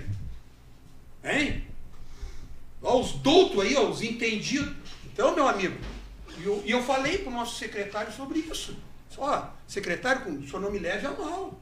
Admiro muito o Schirmer, foi um bom secretário de segurança. Quero deixar bem claro. De todos que passaram aí, ó, inclusive foram delegado e general. Foi um dos melhores. Tá? Mas eu dei a minha posição. Esse é o Coronel Quadros. É por isso que eu não vou ser secretário, porque eu vou dizer para o governador ou para o prefeito o que, que, o que, que eu penso. E... Ó, esse cuidado nós temos que ter. Esse preso tem que ter. Quanto que o Estado gastou com esse preso para ir para a Amazônia, cara? Por que, que nós não pegamos a PASC? A PASC era alta segurança. Era considerada uma das cadeias mais seguras do Brasil. Eu sei, em 1995, eu era do grupo que foi destacado em 24 horas para ir para as cadeias, assumir o lugar da SUSEP. As 10 maiores cadeias do Estado. Eu estava nesse grupo. Era a cadeia, uma das cadeias mais seguras. Coronel Lima, da minha turma, foi para a PASC. Eu fui para o Central. Por que, que caiu isso aí? Porque os equipamentos estragaram. Vamos arrumar os equipamentos, será que não vai ser mais barato? Manter esse cara aqui no estado aos nossos olhos? É esse o pensamento é, do Coronel é Quadros. É o Coronel, na verdade, ele diz uma coisa, a, a, dona Elaine. Tinha um, tinha, tinha, um candidato nosso, que não se elegeu, logicamente, né? mas que ele, ele foi folclórico num determinado momento e ele, dizia, ele resumia tudo isso que o Coronel Quadros está falando né? em um discurso. Todas, todas as vezes que ele subia no palanque, ele dizia a mesma coisa. Todo mundo ficava abismado da forma tão simples que ele falava, mas é, é, é, reflete essa verdade. Ele dizia o seguinte: olha, vote em, em pessoal da segurança e tal. Né? Porque quem entende, por exemplo, de, de, de, de arrumar calçado é o sapateiro. Quem, quem é, entende de carne é um açougueiro e tal. Quem entende de segurança pública é quem é da segurança pública. É uma verdade. Isso não adianta, a gente não pode. É, tem o cabo, o cabo, o, o cabo lá de, de, de, do Ceará também. Ele diz uma coisa muito verdadeira. Quem não tem representante vive a implorar a representação dos outros e é o que nós temos feito, né, é, é o que nós temos feito. E, e, Na, e, nos momentos mais difíceis nós vamos ali pedir pelo amor de Deus para alguém nos defender, mas essa pessoa não tem nenhuma possibilidade de nos defender, não, porque ela não tem condições. Eu, eu tenho... abre a porta para nós. E eu vou sem dizer, falar nisso, eu vou dizer a nossa, a nossa, a, a, o nosso pensamento como gestores privados, eu e a dona Elaine aqui né? o meu pensamento pelo menos, mas eu acho que a dona Elaine comunga da mesma, da mesma ideia nossa. Se nós tivéssemos o poder de gerir esses problemas aí, né? claro que nós investiríamos no social, tá? mas para aquele que está começando, iniciando no crime, uh, trabalhar em cima das crianças, em cima de uma, de uma melhor consciência. Agora, quem já está no crime, o que resolve é polícia. Ostensiva.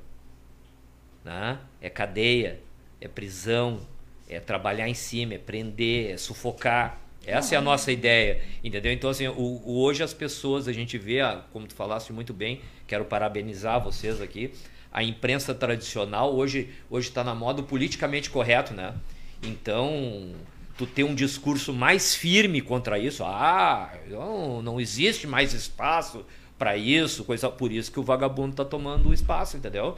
Por causa do politicamente correto. É politicamente correto trabalhar em cima das crianças, né, dona Elaine? Trabalhar em cima dos jovens, em cima das crianças. Agora, o cara que faz um assalto daquele que fez em Criciúma, o cara que sequestra, que mata, que nem a gente às vezes passa pelo WhatsApp aí, né? No Rio de Janeiro, lá os caras viram o, filme do Rambo até o fim, aquele último filme do Rambo. Aí as, as mortes, logo em seguida, depois do filme, os caras matavam os caras vivos e arrancavam o coração dos caras pulsando ainda. Então, isso passou no WhatsApp aí.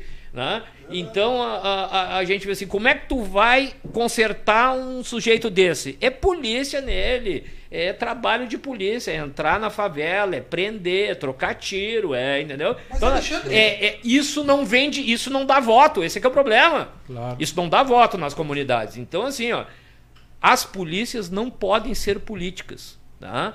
E uma das coisas eu quero deixar, eu quero deixar aqui, ó, que, como eu disse, né, já acompanhei vários aí, eu queria parabenizar o comandante Mor, né, pelo, trabalho. pelo trabalho que vem sendo feito, e também a delegada Nadine, que é uma mulher surpreendentemente, né, fazendo um excelente trabalho também à frente da Polícia Civil, e o comandante Mora, um dos melhores comandantes aí dos últimos tempos aí, porque tem técnico, porque né? trabalhar nesse campo minado que é a área da segurança pública é pisando em ovos, né? Tu não pode prender ninguém, tu não pode botar uma algema, né? Tu não pode, tu tem que pedir, olha, por gentileza, cidadão, o senhor entre na viatura aqui, né?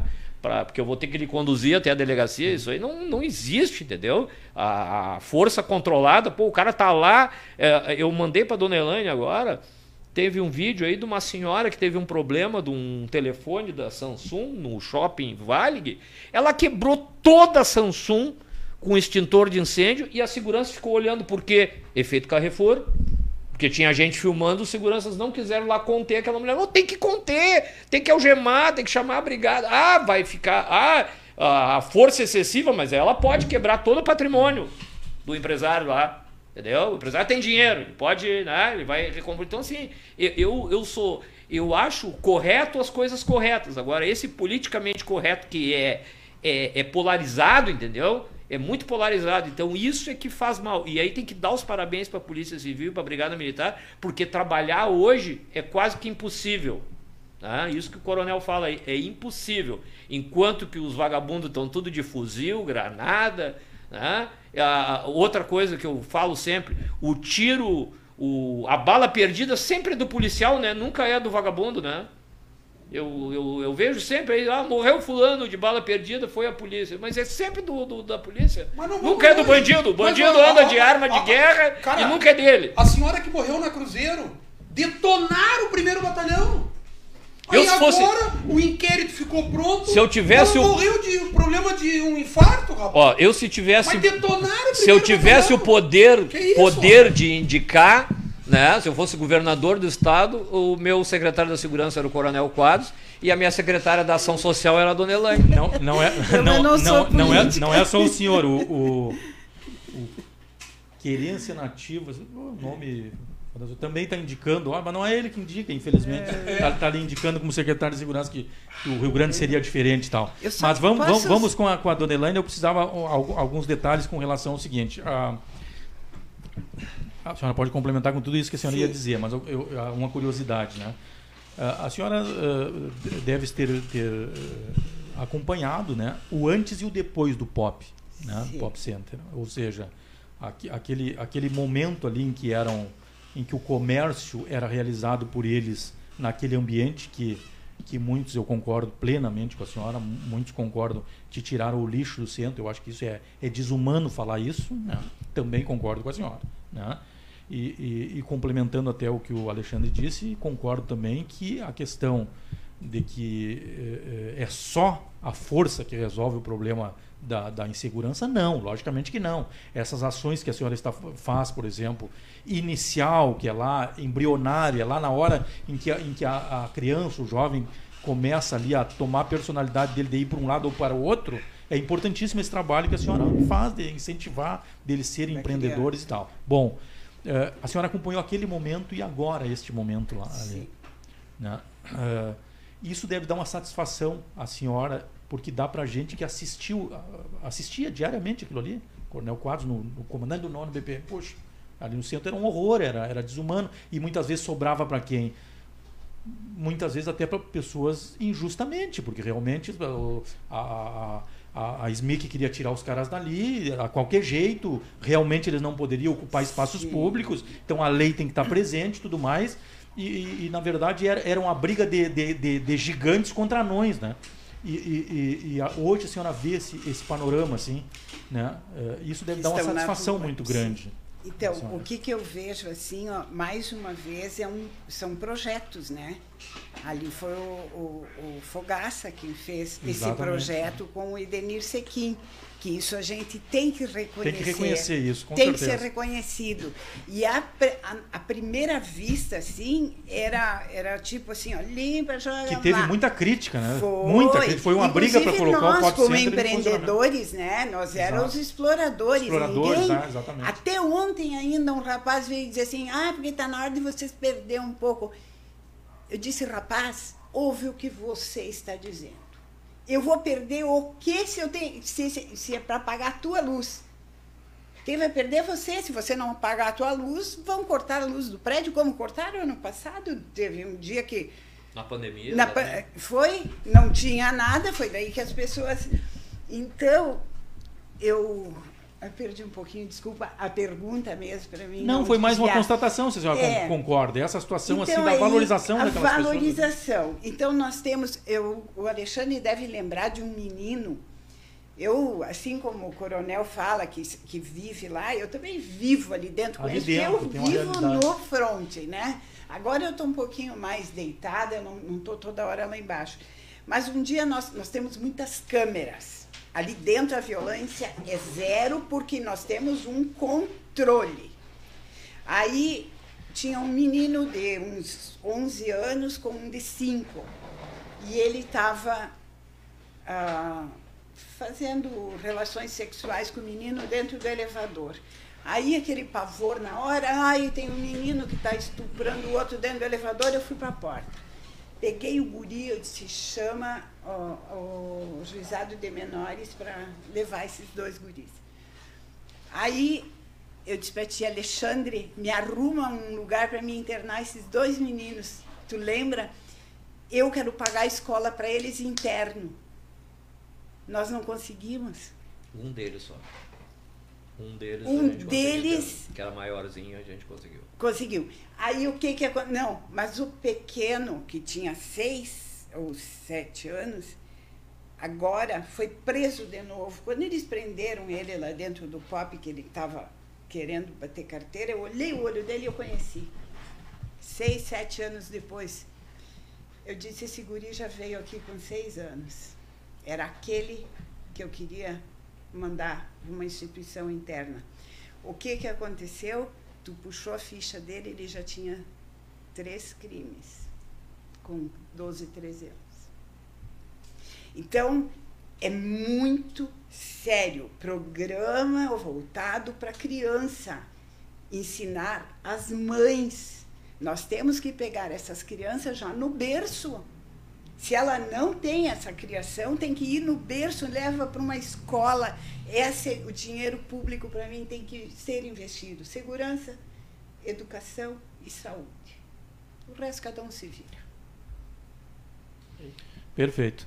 Coronel Quadros, uh, uh, uh, o senhor batia muito quando estava nativa, em especial agora por último aí no, no, no Centro-Sul, é, é essa questão que quando vai se resolver isso é a questão do, do, do, do enxuga-gelo, né? Quer dizer, é, o seca-gelo. É, é, é, o senhor vê, por exemplo, senhor, isso deve ser muito deprimente para é, para quem comanda e para quem é comandado. Tu, tu, muitas vezes, porque os riscos são, são enormes, né? Quando se quando se vai para uma ocorrência, por exemplo, né? E você vê muitas vezes que os camaradas muitas vezes saem do, do, do, do, plantão policial, muitas vezes antes que, que a guarnição saia de lá, né?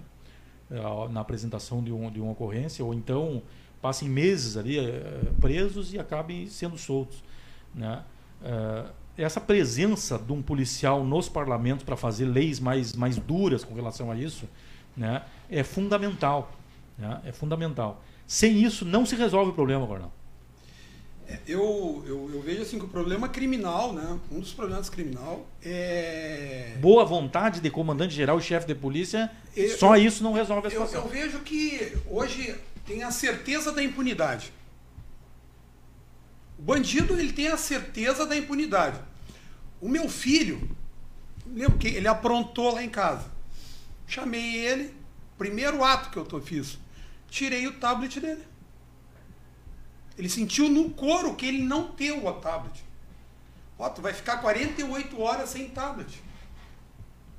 Ele já não aprontou mais, ele não afrontou mais a mãe dele. Se o Estado não se fizer presente neste controle social, essa é uma opinião minha, controle de natalidade, eu sou a favor sim de vasectomia, sou a favor sim de liga, ligadura em mulher, sou a favor de um controle de natalidade. Sou a favor, sim. Tá? Porque eu ando na periferia. Eu olho a sinaleira. E o, e o bandido, ele tem que ter certeza que se ele for condenado a 30 anos de cadeia, ele vai cumprir 30 anos de cadeia. Ninguém vai ficar preso com mais de 33 anos. Tem gente condenada a 90 anos, não existe isso aí. O máximo é 33. Então, o delinquente ele tem que ter certeza da impunidade. Ponto. Segundo, o judiciário e o Ministério Público e legislação é interpretação. Legislação é interpretação. Quando o judiciário ou o Ministério Público quer, o cara fica guardado. Quando o judiciário e o Ministério Público não quer, o cara está solto. Certo? Isso nesses meus 35 de brigada, eu visualizei isso aí.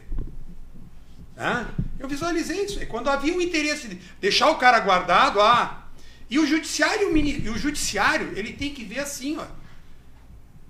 Ele tem que pegar a legislação e a legislação, ele tem que cumprir a lei, sim, claro, mas legislação é interpretação.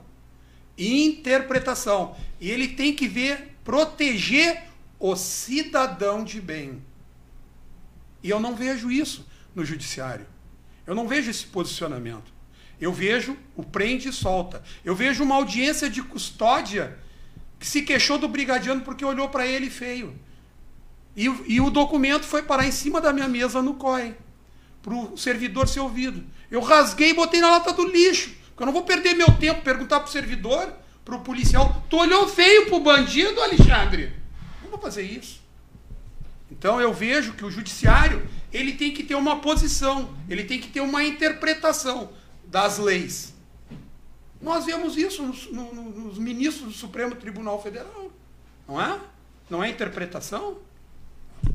Outro fator: os órgãos de segurança pública, Brigada Militar, Polícia Civil, IGP, SUSEP, Bombeiro, a valorização do servidor. Nós temos dois empresários aqui. A dona Elaine do Pop Center, que eu já conheço a dona Elaine já acho que há oito anos, né, dona Elaine? É. Mais ou menos isso. O que, que eu vejo na dona Elaine? Ela é uma empresária. Ela valoriza o público dela, o funcionário dela, quem dá dinheiro para ela. Porque a dona Elaine também vê o dinheiro. A senhora tem que pagar o seu carro, o IPVA do seu veículo. O que, que a dona Elaine faz aqui? O que ela falou aqui, ó. ela valoriza o público interno dela. Ela perdoou os aluguéis. Não, não, não, não, A senhora é, é, facilitou os aluguéis, negociou os aluguéis. Eu já vi a dona Elaine em atividade, em Pelotas. Eu fui com a dona Elaine, o meu patrão aqui, o seu Alexandre Luzardo, meu irmão, me pediu quase, vai com a dona Elaine em Pelotas? Vou. Eu fui com a dona Elaine em Pelotas resolver um problema do Pop Center de Pelotas. Eu vi a articulação da dona Elaine na valorização dos seus funcionários. Então eu vi por que, que a dona Elaine se sobressai. Que é um público delicado da dona Elaine. Eles são clientes, não são funcionários. Na verdade, eles não são funcionários, eles, eles são, clientes. clientes. Pior ainda. Espaço. Pior, né, dona Elaine? Aí eu vou no meu amigo Alexandre Luzaro, onde hoje eu estou dentro da empresa. Eu vejo o senhor Alexandre Luzardo com 300 funcionários, mais ou menos que eu comandei a minha vida inteira. De 300 a 500 brigadianos, 300 a 500 servidores. E eu vejo como é que o senhor Alexandre Luzardo administra o problema dele. Valorizando, aproximando, profissionalizando aquele funcionário, mandando para curso. A própria dona Elaine falou: Alexandre, na época da pandemia, nós temos que mandar o nosso servidor para fazer curso a valorização. Por quê? A dona Elaine e o seu Alexandre, que são públicos diferentes, eles valorizam o funcionário dele. Eles motivam o funcionário deles. Porque senão as duas empresas não estariam hoje no patamar que estão. Vamos pegar a Unisat, quantos concorrentes fortes que nós temos de empresas de segurança em Porto Alegre. Mas por que, que o Alexandre Luzardo e a dona Elaine Deboni, ela se sobressai nesse mercado de trabalho. porque elas valorizam o funcionário delas, valorizam os colaboradores delas. E eu não vi, e eu vou te dizer assim, ó, de, de, de eu já trabalhei com um governador, eu não tinha vínculo político na época. Eu fui dois anos chefe de segurança de um governador, mas eu não vi um governador que valorizasse, que motivasse o seu servidor da segurança pública. E aí tu pega essas cinco vinculadas que eu manifestei agora, esta valorização. O que a gente vê, infelizmente, nós valorizamos a viatura, mas nós não valorizamos o ser humano, porque a viatura só vai rodar se tiver um ser humano.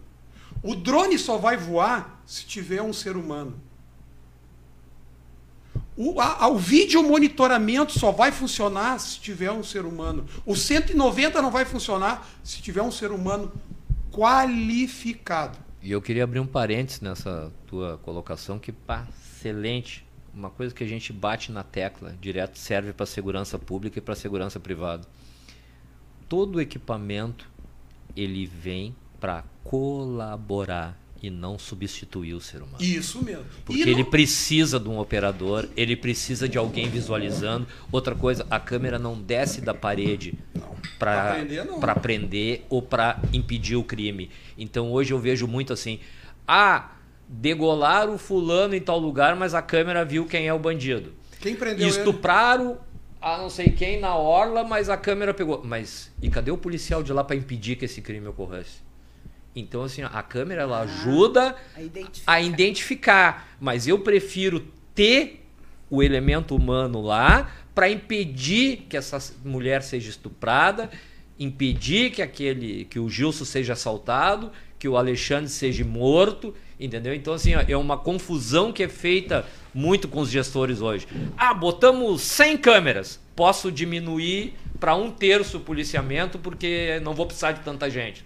Não, não é, é, bem assim. Não é bem assim. É, Tudo então, vem a câmera só então, para o que controlar. Eu... Isso mesmo. Para auxiliar. Aumenta é, o raio de visão. É. Aumenta a possibilidade de, visão, de tu cobrir to, toda a área né? Qualquer, mas eu, parede, mas eu vejo muito no estado. Telas, eu vejo todos eu, os corredores. Mas eu vejo isso muito. Pessoa no, parada, vai lá ver o que, está Eu vejo muito no serviço público. É uma forma de diminuir a folha de pagamento, de diminuir Sim. o gasto com combustível, com viatura. Não, eu tenho câmera, não preciso ter gente lá. E é uma coisa que é um equívoco, assim, quase que mortal na área da segurança. Gilson, por isso, tu vê dois empresários dois empresários estão se manifestando.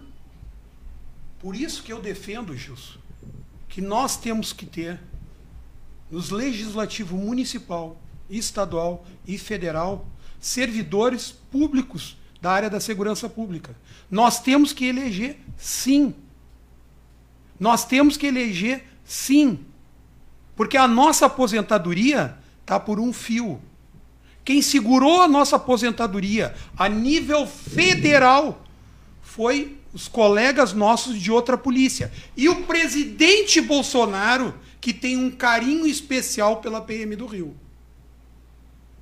Esta é a verdade. Doa nos esquerdistas aí, ó.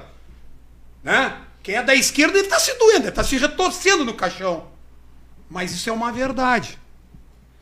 Porque nós nós, às vezes, quem não conhece a instituição, a senhora sabe qual é o local de maior problema de alcoolismo no estado do Rio Grande do Sul, na Polícia Militar? A senhora não sabe, né? É encharqueadas.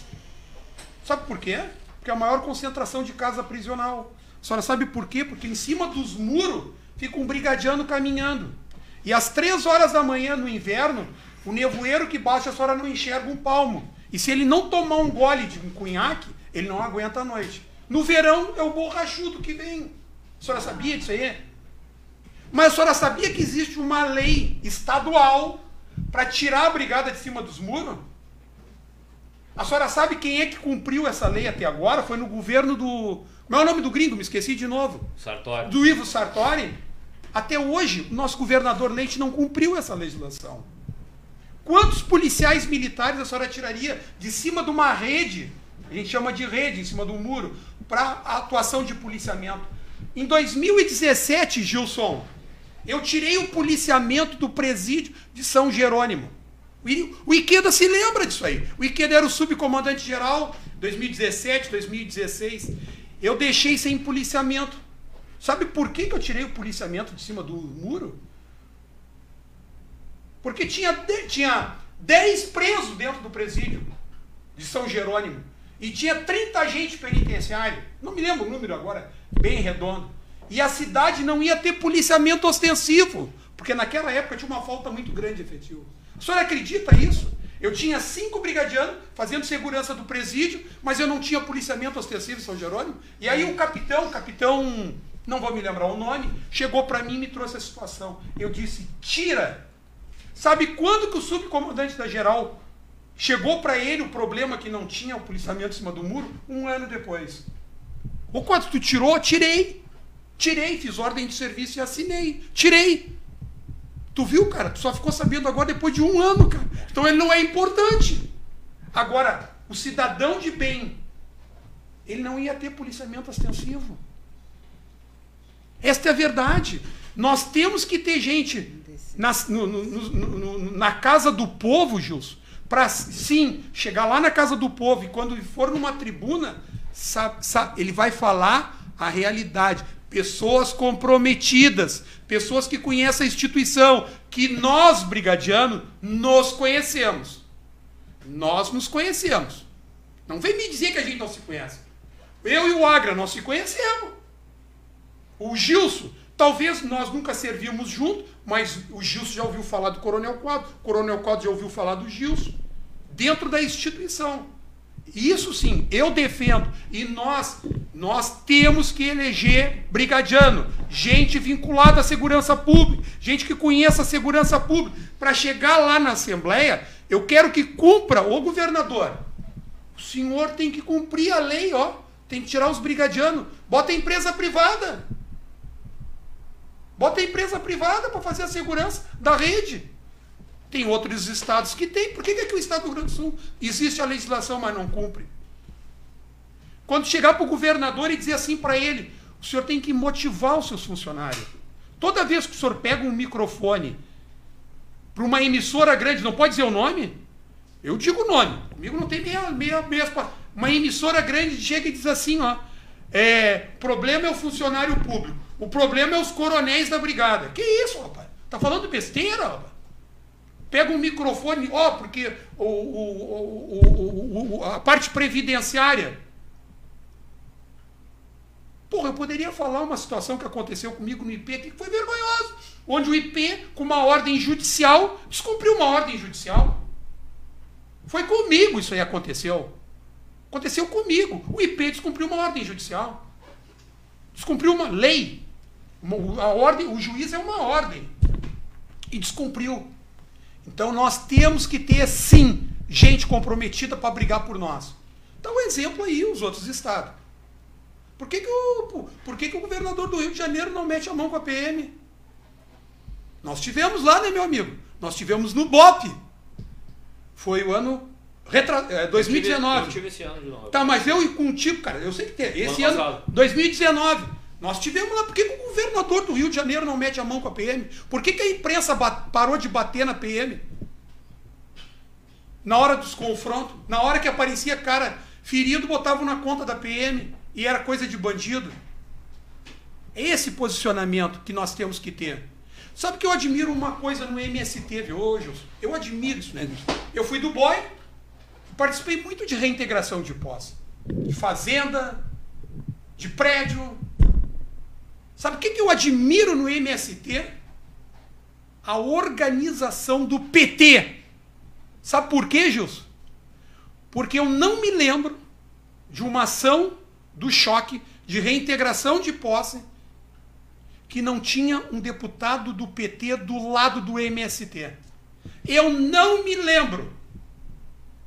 Quando teve um deputado do lado de cá dos escudos, vendo a atuação da polícia, vendo que a atuação é técnica, que a atuação é profissional. Nunca teve, nos meus 35 anos que eu participei, nunca teve um deputado. Nem deputado e nem vereador. Nem deputado e nem vereador. Do município onde eu estava. Agora, do lado do escudo para lá, sempre teve um do PT. Sempre teve. Ou era deputado, ou era vereador. Então nós não precisamos ter, o Estado não precisa me proteger. Eu pago advogado para me defender a atuação que eu fiz defendendo a sociedade.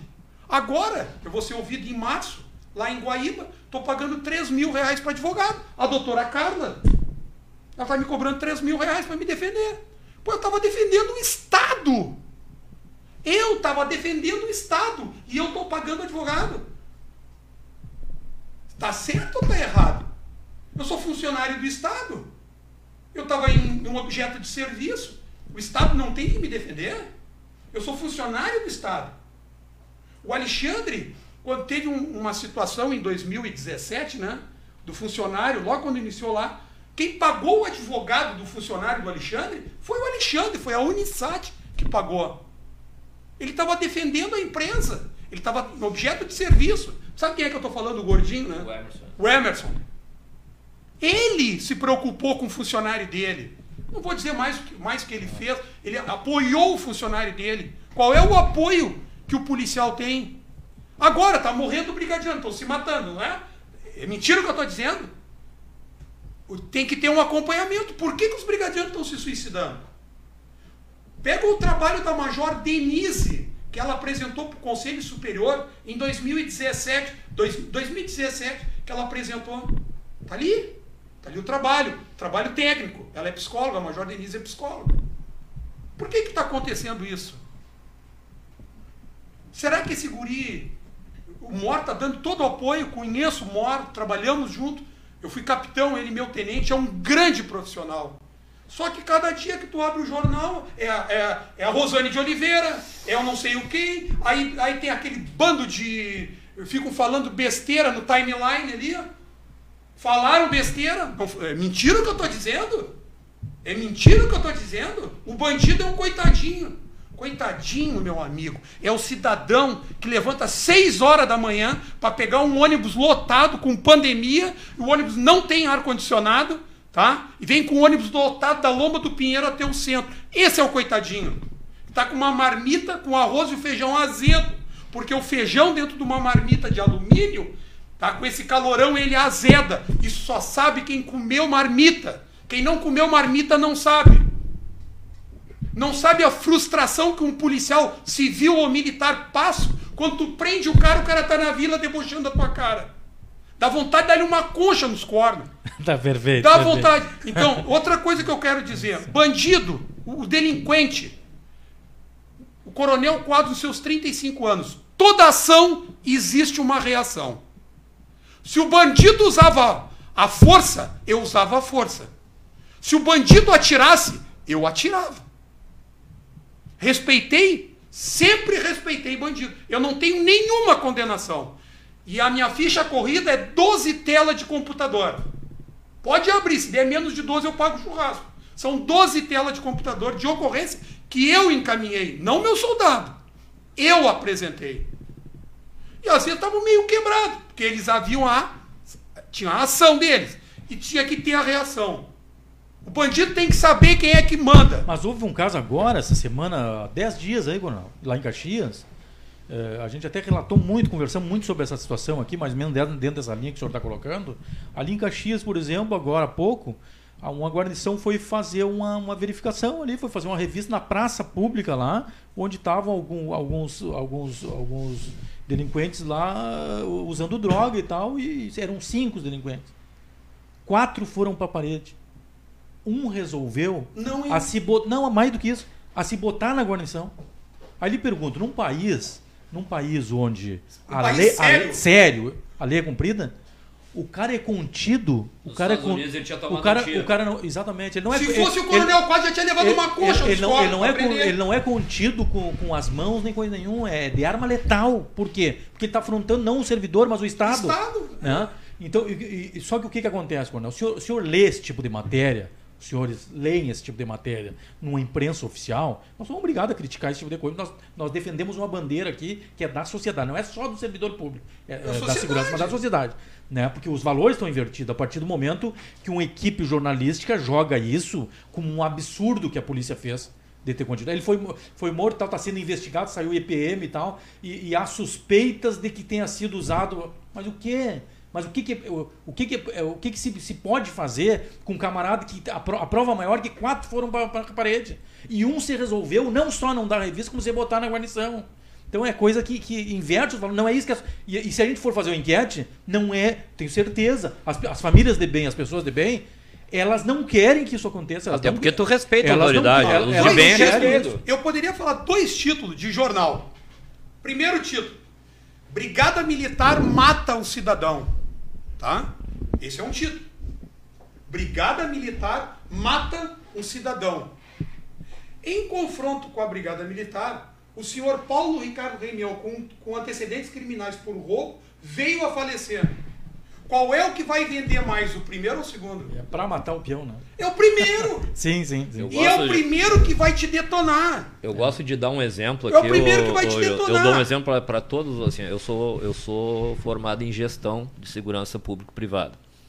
Né? E o trabalho que a gente foi fazer, a gente escolheu conhecer na formatura, eu e mais três ou quatro, fomos conhecer a polícia da Colômbia. E a Colômbia, todos, todo mundo sabe que toda a cocaína, hoje, 50%, antes era 90% da cocaína do planeta vinha da Colômbia. Né? Hoje é metade disso. Mas a polícia da Colômbia cresceu demais, assim. Ela, ela se profissionalizou demais, demais, demais, demais. Lá da Colômbia é que saiu o projeto das UPPs. Tá? Um projeto muito bom que, por vontade política, faliu. Tá? Hoje é uma, um projeto falido, mas é um projeto sensacional. E, e aí eu vejo assim, ó, um país igual a Colômbia, dominado pelos cartéis de droga. Né? Teve o maior traficante do planeta até hoje. Né? Todos eles são da Colômbia. Alguns ainda continuam presos nos Estados Unidos. Como é que a Colômbia conseguiu que era melhor tu ir para a faixa de Gaza tu corria menos risco de morrer, tu ir entre Palestina e Israel, tu ir para lá, ficar lá no meio, né? Era mais fácil ir para lá do que ir para Medellín, para Bogotá, para Cali, né? Era muito mais perigoso ir para essas três cidades. E hoje nós conhecemos isso, são cidades extremamente seguras. O policiamento comunitário age de uma forma e o policiamento ostensivo, preventivo, age de outra forma. Políticos se conscientizaram disso, por quê? Porque eles morreram na mão de traficantes e juízes montaram leis, por exemplo, nessas cidades existem leis marciais.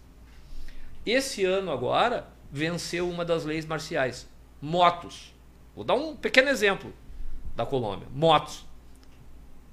Somente um piloto e sem capacete. Se tiver dois em cima da moto, a polícia pode alvejar. Essa foi uma lei marcial.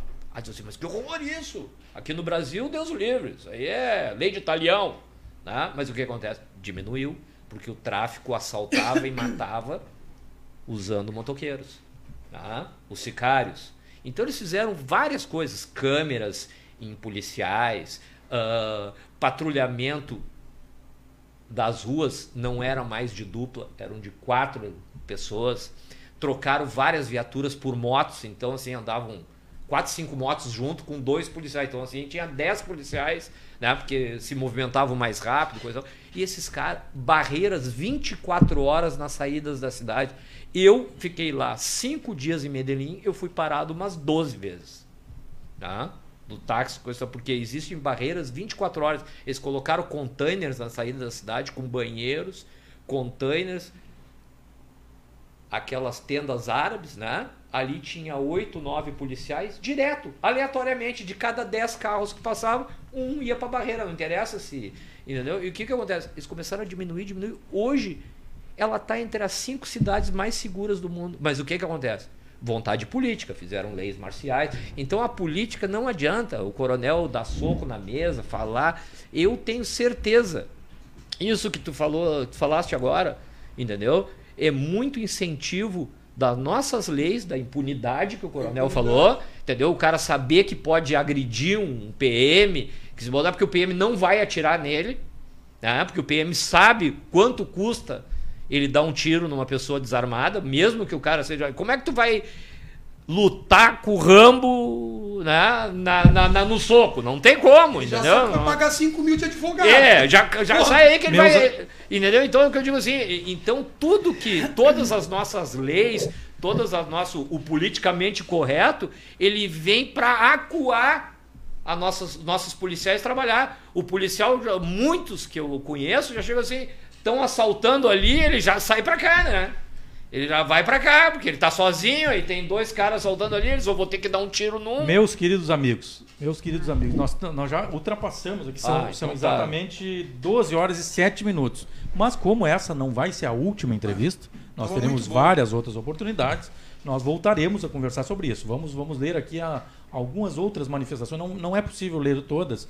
Marcos Soares, Marina Cabana, está mais que na hora de, de eleger nossos representantes, Ivair Machado Alves, grande coronel Quadros, Deus o abençoe. É, é, não sei se o senhor conhece, Ivo Machado Alves, coronel. Tá? Uh, uh, aqui, Beto, Beto Ana, uh, mete bronca, meu coronel, olha só, e aos fãs dele. É, Jefferson Dávila, uh, obrigado sempre pela, pela, pela defesa aí da causa dos aprovados. Eu, o fato que o senhor falou aí dos dos que deverão ser que precisam ser chamados aí para claro. os novos soldados que estão prontos hoje. São 3.850 né? e poucos. Estão é, prontos. Exatamente. exatamente. Nós vamos, nós vamos então para a rodada final com, com, com aqui com a despedida de todos os nossos, os nossos convidados, iniciando desta vez, logicamente, pela pela dona Eliana, né? Elaine. Elaine, Elaine, quer dizer, a dona Elaine e, e mas antes, uh, na sua despedida, nós gostaríamos de uma manifestação sua, uma manifestação sua junto com a despedida, né, falando com aqueles pais, com aquelas pessoas, com aqueles jovens que estão nos ouvindo, né, no sentido de, de, de uh, incentivá-los, demonstrá-los que, que, que vale a pena, que, que dá para dar certo as coisas. Aquele que está desiludido, aquela pessoa que que, que nem a senhora citou o exemplo aí, que não tinha, que, a, que, que, imaginava que a solução era fechar as portas da sua pequena loja ali no Pop Center. Um recado, a senhora visualizando uh, muitas pessoas que estão nas nossas redes, que estão nos ouvindo agora, mas que vão nos ouvir depois nas redes sociais, vão ouvir a nossa entrevista. Né? Um recado que a senhora poderia dar para todas aquelas pessoas que estejam intencionadas a fechar as portas, seja da sua loja, ou seja para as iniciativas de vida futura. Um recado que a senhora possa deixar junto com a sua despedida. E já lhe agradecer e dizer para a senhora voltar aqui novamente, Ai, né? Muito obrigada. É, é, voltar novamente, nós, senhora, sempre, os senhores sempre vão ser muito receb bem recebidos aqui na Rádio Estúdio 190, que é uma integração das forças de segurança com as comunidades. Né? Então, suas palavras então, finais, aí alguma coisa que a gente também não tenha dito, que a senhora precise acrescentar, por favor. Não tem problema a gente passar um pouquinho do tempo. Tá bem, eu quero só um. Eu estou em, em, em, dívida com o meu coração aqui, que o coronel citou uh, dois jornalismos que falaram mal e que eu também já fui vítima dessas pessoas. Às vezes, mas eu vou lhe contar o que eu fiz. Eu chamei essas pessoas e eu contei para elas depois eu ganhei um prêmio, inclusive o troféu Guri, quando eu mostrei para a imprensa que a gente não era um explorador de um sistema, e sim nós éramos colaboradores. Então, às vezes, nós temos que. Porque é assim, né? Vai a. Você recebe. Eu venho aqui e falo. Mas se, se eu não venho, você não sabe também quem eu sou. Eu sei que uma pessoa, quando eu falei que eu, que eu era diretora do Pop Center, a pessoa, na sua vaidade, eu acho que ela achou que meu dinheiro era do tráfico, eu tinha um carro importado na frente, ele já se. O Pop Center não, não é tráfico, é trabalho, é gente honesta. Então, o que eu quero dizer é que nós temos que saber. Primeiro, somos todos iguais. O que nos diferencia é isto: é eu desistir ou eu continuar? O que nos, nos, nos diferencia são nossos ídolos. Você gosta do policial ou do bandido. O que vai nos diferenciar é isso. E o resto é trabalho, é renúncia. É muita renúncia. Não tem uh, dizer assim, ah, o cara tem dinheiro. Ele tem. Eu já vi gente com muito dinheiro na minha vida sentado assistindo a novela das seis. Eu disse, mas o senhor assistindo a novela das seis? Ele disse, sim, é o meu público de uma grande empresa. Então, tem que saber de onde vem o sucesso. O sucesso é o comprometimento, é viver aquilo. Se a pessoa está disposta a dar sua vida, a correr o risco, que nem eu disse, com a minha idade, eu, eu tenho enfisema pulmonar, uma, um, um Covid para mim, poderia me matar. Eu peguei o Covid, não matou. Olha só. Então, mas eu, naquele momento, a minha morte era menos importante do que salvar aquelas pessoas. Então, hoje nós estamos assim. Se não dá a tua vida por isso, também não perde tempo nisso. Veja, eu falo para minhas filhas, não trabalhe, se divirta no que você escolheu para trabalhar. Porque daí tu não chega em casa cansado. Né? Então tem que ver, muita gente às vezes vai perder porque não é o que ela quer, não é o seu negócio, então daí tem que parar, estanca, né? Mas se a pessoa vai, ah, pega uma trouxa, vou lá para o meio da rua vender. Esse cara não vai falir nunca. Mas ele tem que saber pegar, telefonar, bascar, vai fazer. Então, quem está disposto a tudo isso, eu acho que vai se dar bem. Então, quem não tá, que quer só o ar-condicionado fica assim, daí é melhor. Minha opinião, né? Perfeito. Coronel Quadros, suas manifestações finais, é isso? Alguma coisa que a gente tenha esquecido de, de, de, abordar, enfim, vai ter outras oportunidades, mas ainda tem um tempinho aí. Em 2016, eu estou dentro do nono batalhão, aniversário do nono batalhão. Estou na sala do subcomandante geral, cheio de convidados. Uma autoridade do Poder Legislativo, deputado estadual, que se elegeu, mas está enrolado, foi, ele está respondendo uma bronca, mas ele ganhou na urna em 2020, em 2018. Essa autoridade dentro da sala do subcomandante-geral foi, era contra a aposentadoria dos policiais militares, a aposentadoria dos militares estaduais. E ele pegou como exemplo uma policial feminina, que não tinha cabimento aquela, aquela policial ter se aposentado com X tempo de serviço. Eu corri esse deputado de dentro do nono batalhão. O comandante do nono batalhão era o tenente coronel Amorim. Eu peguei esse deputado pelo braço e tirei. O senhor sai de dentro do quartel da brigada. O senhor não é digno de estar dentro de um quartel da brigada. O, o como é o nome do fotógrafo? Que era o fotógrafo da PM5. Erídio. Quem? Erídio. Aquele que tinha o um estúdio ali na Teresópolis. Ele, ele é. Ele, hã? Wilson. O sargento Wilson é testemunha que eu fiz isso. Eu peguei o deputado pelo braço e mandei ele sair de dentro do quartel. Sabe o que, que aconteceu um mês, um mês mais para frente? Essa menina morreu. Deixou uma criança de 4 anos e essa, essa funcionária tinha câncer. 2016, 2017. O deputado falou besteira porque ele não sabia. O sargento Wilson é testemunha. Me lembro como se fosse o pediu para me, me acalmar. Senão, eu tô calmo, velho. Se eu tivesse nervoso, eu tinha dado na cara dele. Deputado estadual, que se elegeu, só não sentou na cadeira porque ele está com um rolinho na justiça. Certo? Não vou citar o partido, não vou citar o político, nada. A única coisa que eu queria deixar aqui registrado, meu agradecimento pelo convite. Ao Gilson, a toda a sua equipe, nossa fotógrafa, serviu o cafezinho para mim acho que umas 10 vezes, a nossa amiga ali, a jornalista, nosso amigo do que está controlando ali no computador, pelo convite. Quero agradecer também a dona Elaine Deboni, pela parceria que ela tem conosco, pela parceria que ela tem com os órgãos de segurança pública, Brigada Militar e Polícia Civil, nono PPM 17 Delegacia, que ela não vê, e eu vejo isso claramente, ela não vê nada assim, ó. Aonde que eu posso me tirar vantagem de ter essa amizade?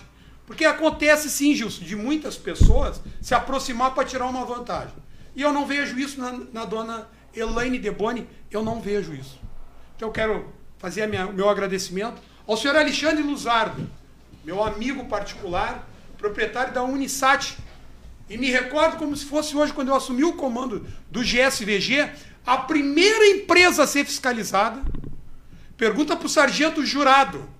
Está aposentado, está morando, tá morando em Cidreira. Sargento jurado, era o mais chato da fiscalização. Eu disse, tu vai lá na Unisat e tu vai fiscalizar eles. E o sargento jurado foi lá fiscalizar, o Alexandre, o Alexandre Luzar. Foi fiscalizar a Unisat. E saiu de lá e disse, ô coronel, eu era tenente coronel. Ô chefe, o cara tá certinho, olha aqui. Tá, então agora eu vou te dizer, ele é meu amigo. Pô, o senhor mandou fiscalizar o seu amigo. Claro, se ele é meu amigo, ele tem que estar tá certo. Ele não pode me trazer problema. Então eu conheço a empresa Unisat. Tem muita empresa que carteia aí no comércio, tá alterado. Tá alterado. Então eu quero agradecer aos meus amigos que estão nos acompanhando aí na rede social. Mas que dizendo rede social abrange tudo, né? Na rede social, aos meus irmãos brigadianos, que para mim, nesse momento, com 30, aposentado, né? Tenho, com a minha atual mulher tenho dois filhos, um, o seu Maurício de 9 e a dona Giovana de dois anos e meio. Para mim seria cômodo ficar na minha casa, tranquilo lá em casa não achar incomodação. Mas eu vi nos meus 35 anos a injustiça que se faz com a segurança pública no Estado. Eu vi as injustiças. Com o soldado, com o inspetor, com o sargento, com o comissário, com o delegado, com o oficial. As injustiças que a gente viu na nossa carreira. Com agente penitenciário. Sim, com agente penitenciário. Eu não vou me recordar o nome dele agora nesse momento que eu fui testemunha dele para provar que ele não bateu no preso, porque nós estávamos juntos na escolta. E a gente tem que provar que não fez. Inverteu. Quem acusa tem o ônus da prova. Nós é o contrário. Quem é acusado é que tem que provar que é inocente. Sim, eu defendo nós termos nos parlamentos, na Assembleia, na Câmara de Vereadores, dos nossos 497 municípios, na Assembleia Legislativa, no Congresso Nacional, sim, nós temos um representante vinculado à segurança pública. Vinculado à segurança pública, Brigada Militar, Polícia Civil, SUSEP, pessoas que entendam de segurança pública, pessoas que saibam que vão falar de segurança pública. Não mentirosos. Não pessoas que não conhecem as instituições. Não pessoas que viveram a vida inteira no sapatinho. Não que o sapatinho não seja importante. É, como o próprio amigo Gilson disse, a retaguarda, a parte logística, ela é importante. Só que o reflexo que nós estamos tendo é com um cara que está lá na área judiciária apresentando a ocorrência. Um cara que está lá, na, lá no presídio central. Nossos policiais estão lá no presídio central, que estão na PEG. É missão da brigada? Por que, que entra governador e sai governador, não tiram a brigada de dentro do central e dentro da PEG, lá encharqueada? Por que, que não tiram? Entra governador e sai governador. Por que, que não toma essa decisão? Tem que ter culhão para tomar essa decisão, né? Mas eu quero ver qual é o governador que vai tomar essa decisão. Qual é o governador que vai tirar os PM de cima dos muros das cadeias? Qual é o deputado que vai defender isso hoje no nosso parlamento? Isso aí nem entra em pauta, né? Ah, não, não precisa. Então, deixar esse abraço, esse carinho a todos os irmãos brigadianos e a toda a família da segurança pública e os amigos que acompanham o nosso, nossos civis, a nossa comunidade, porque tu apoiando a família brigadiana, tu apoiando a família da segurança pública, vai se reverter um trabalho melhor para a comunidade. Sim, um trabalho melhor para a comunidade. Tenha certeza disso. Meu muito obrigado. Estou à disposição dos amigos 24 horas. Perfeito, perfeito. Nossa, obrigada eu, ao senhor. Nosso amigo Alexandre Luzardo, prazer em conhecê-lo uh, uh, e, e, por ter recebido também o, com, bons olhos esse nosso convite, que não seja a única vez, né? E, e, muito obrigado em nome também dos nossos irmãos, né, Coronel, da Segurança Pública, por sempre estar recebendo também o apoio, a ajuda aí, que muitas vezes pode, um, um simples drone muitas vezes pode pode facilitar e salvar a vida dos nossos próprios colegas. Hein? Dois drones? Esteja sempre. Dois, né? Dois é um para a Polícia Civil, outro para. Enfim, mas esteja sempre em casa. Nós estamos aqui, eh, defendendo a segurança pública e as famílias de bem. Eu gostaria de agradecer o convite da Rádio Estúdio 190, Gilson e a tua equipe toda maravilhosa aqui. Tomamos né, muito café aqui, vou sair adrenalhado agora, né, adrenalina lá em cima para trabalhar. Mas brincadeiras à parte, agradecer aos ouvintes, principalmente aos todos os policiais, ativos e inativos da Polícia Civil, Brigada Militar, Bombeiro, quem está nos ouvindo aí, porque vocês são os verdadeiros heróis, né? são os exemplos para nós, né? a vontade e a gente sabe que a gente, o nosso estado é diferente do resto do Brasil. Agradeço ao trabalho dos senhores. Tá? Eu respeito isso. Não poderia deixar de agradecer e mencionar aqui a todos os empresários, empreendedores, empresários, aqueles que recolhem seus impostos, porque essa máquina, essa engrenagem gira. Agradeço a todos nós que pagamos os nossos impostos, né? porque é daí que saem os recursos dos governantes para pagar os deputados, né? para fazer a máquina estatal e, e federal girar. Né? Homenageando os empresários, transmitir meu abraço fraterno e carinhoso para dona Elaine Deboni, que eu, me ensina muitas coisas, né? porque eu ainda sou eu sou um jovem, eu sou um jovem empresário, ela me inspira, né? Porque ela às vezes é que me acalma, porque eu sou um cara meio assim, tipo o Coronel Quadros, né? Eu sou 8 ou 80, às vezes dá vontade de chutar mesmo as coisas, porque tu fica com raiva, por que, que as coisas não acontecem, né? E a Dona Elaine tem toda essa visão aí de, de, de do problema, né? fazer uma tirar um algo proveitoso dos problemas. Então, aprendo bastante com ela. E agradecer a todos vocês aí, meu muito obrigado. Estamos à disposição para mais convites, para debater um tema tão importante quanto esse. Né? E continuaremos enquanto que Deus, o grande arquiteto do universo, nos der saúde para continuar nessa empreitada e nós vamos estar sempre ajudando, sempre colaborando, porque é uma coisa que nos satisfaz, né? Não é uh, como o Quadros bem disse, não é uh, ver com para tirar proveito. Na minha carreira, nos meus 30 anos que eu tenho de atividade, aí desde a Caixa Econômica Federal, né, quase que o Quadros me conheceu no lá. Batalhão no batalhão, a gente sempre ajudou, sempre é uma coisa que é prazeroso para mim fazer isso. Então, me sinto muito feliz, muito contente pelo convite e queria agradecer vocês, meu muito obrigado mais uma vez. Perfeito. Aos nossos, aos nossos ouvintes, aos nossos ouvintes, nossos seguidores, né, aqueles que não foi possível ler as mensagens aqui, né? Infelizmente não é possível devido a, a muitas mensagens aqui. Meu amigo lá Gilmar Belaguarda, lá da minha cidade natal, muito obrigado por estar na audiência aí da programação. Né? Lembrando, lembrando, a próxima terça-feira, na próxima terça-feira nós teremos uh, uh, o, na mira da notícia recebendo uh, o chefe da PM5 e PM4 da Brigada Militar aqui na, no, no, na mira da notícia. E no dia 11 receberemos também né, o, o ex-prefeito de Porto Alegre, ex-deputado estadual e federal, ex-vereador, José Fortunati também estaremos recebendo aqui, falando sobre política, logicamente também sobre segurança. Né? E assim nós, nós mantemos aqui nossa programação. Agora, às 13 horas, vem aí o Clésio Gonçalves com o Montado na Tradição. Às 15 horas, vem o Marcos Rodrigues com Chamada 190. E assim nós vamos levando a informação, né, as notícias importantes e, logicamente, a boa música aqui pelas ondas da Rádio Estúdio 190 do jornal Correio Brigadiano. Muito bom dia a todos, um ótimo, uma ótima semana, restante de semana e permaneçam sempre na audiência da Rádio Estúdio 190. Rádio Estúdio 190, o trabalho perfeito é servir.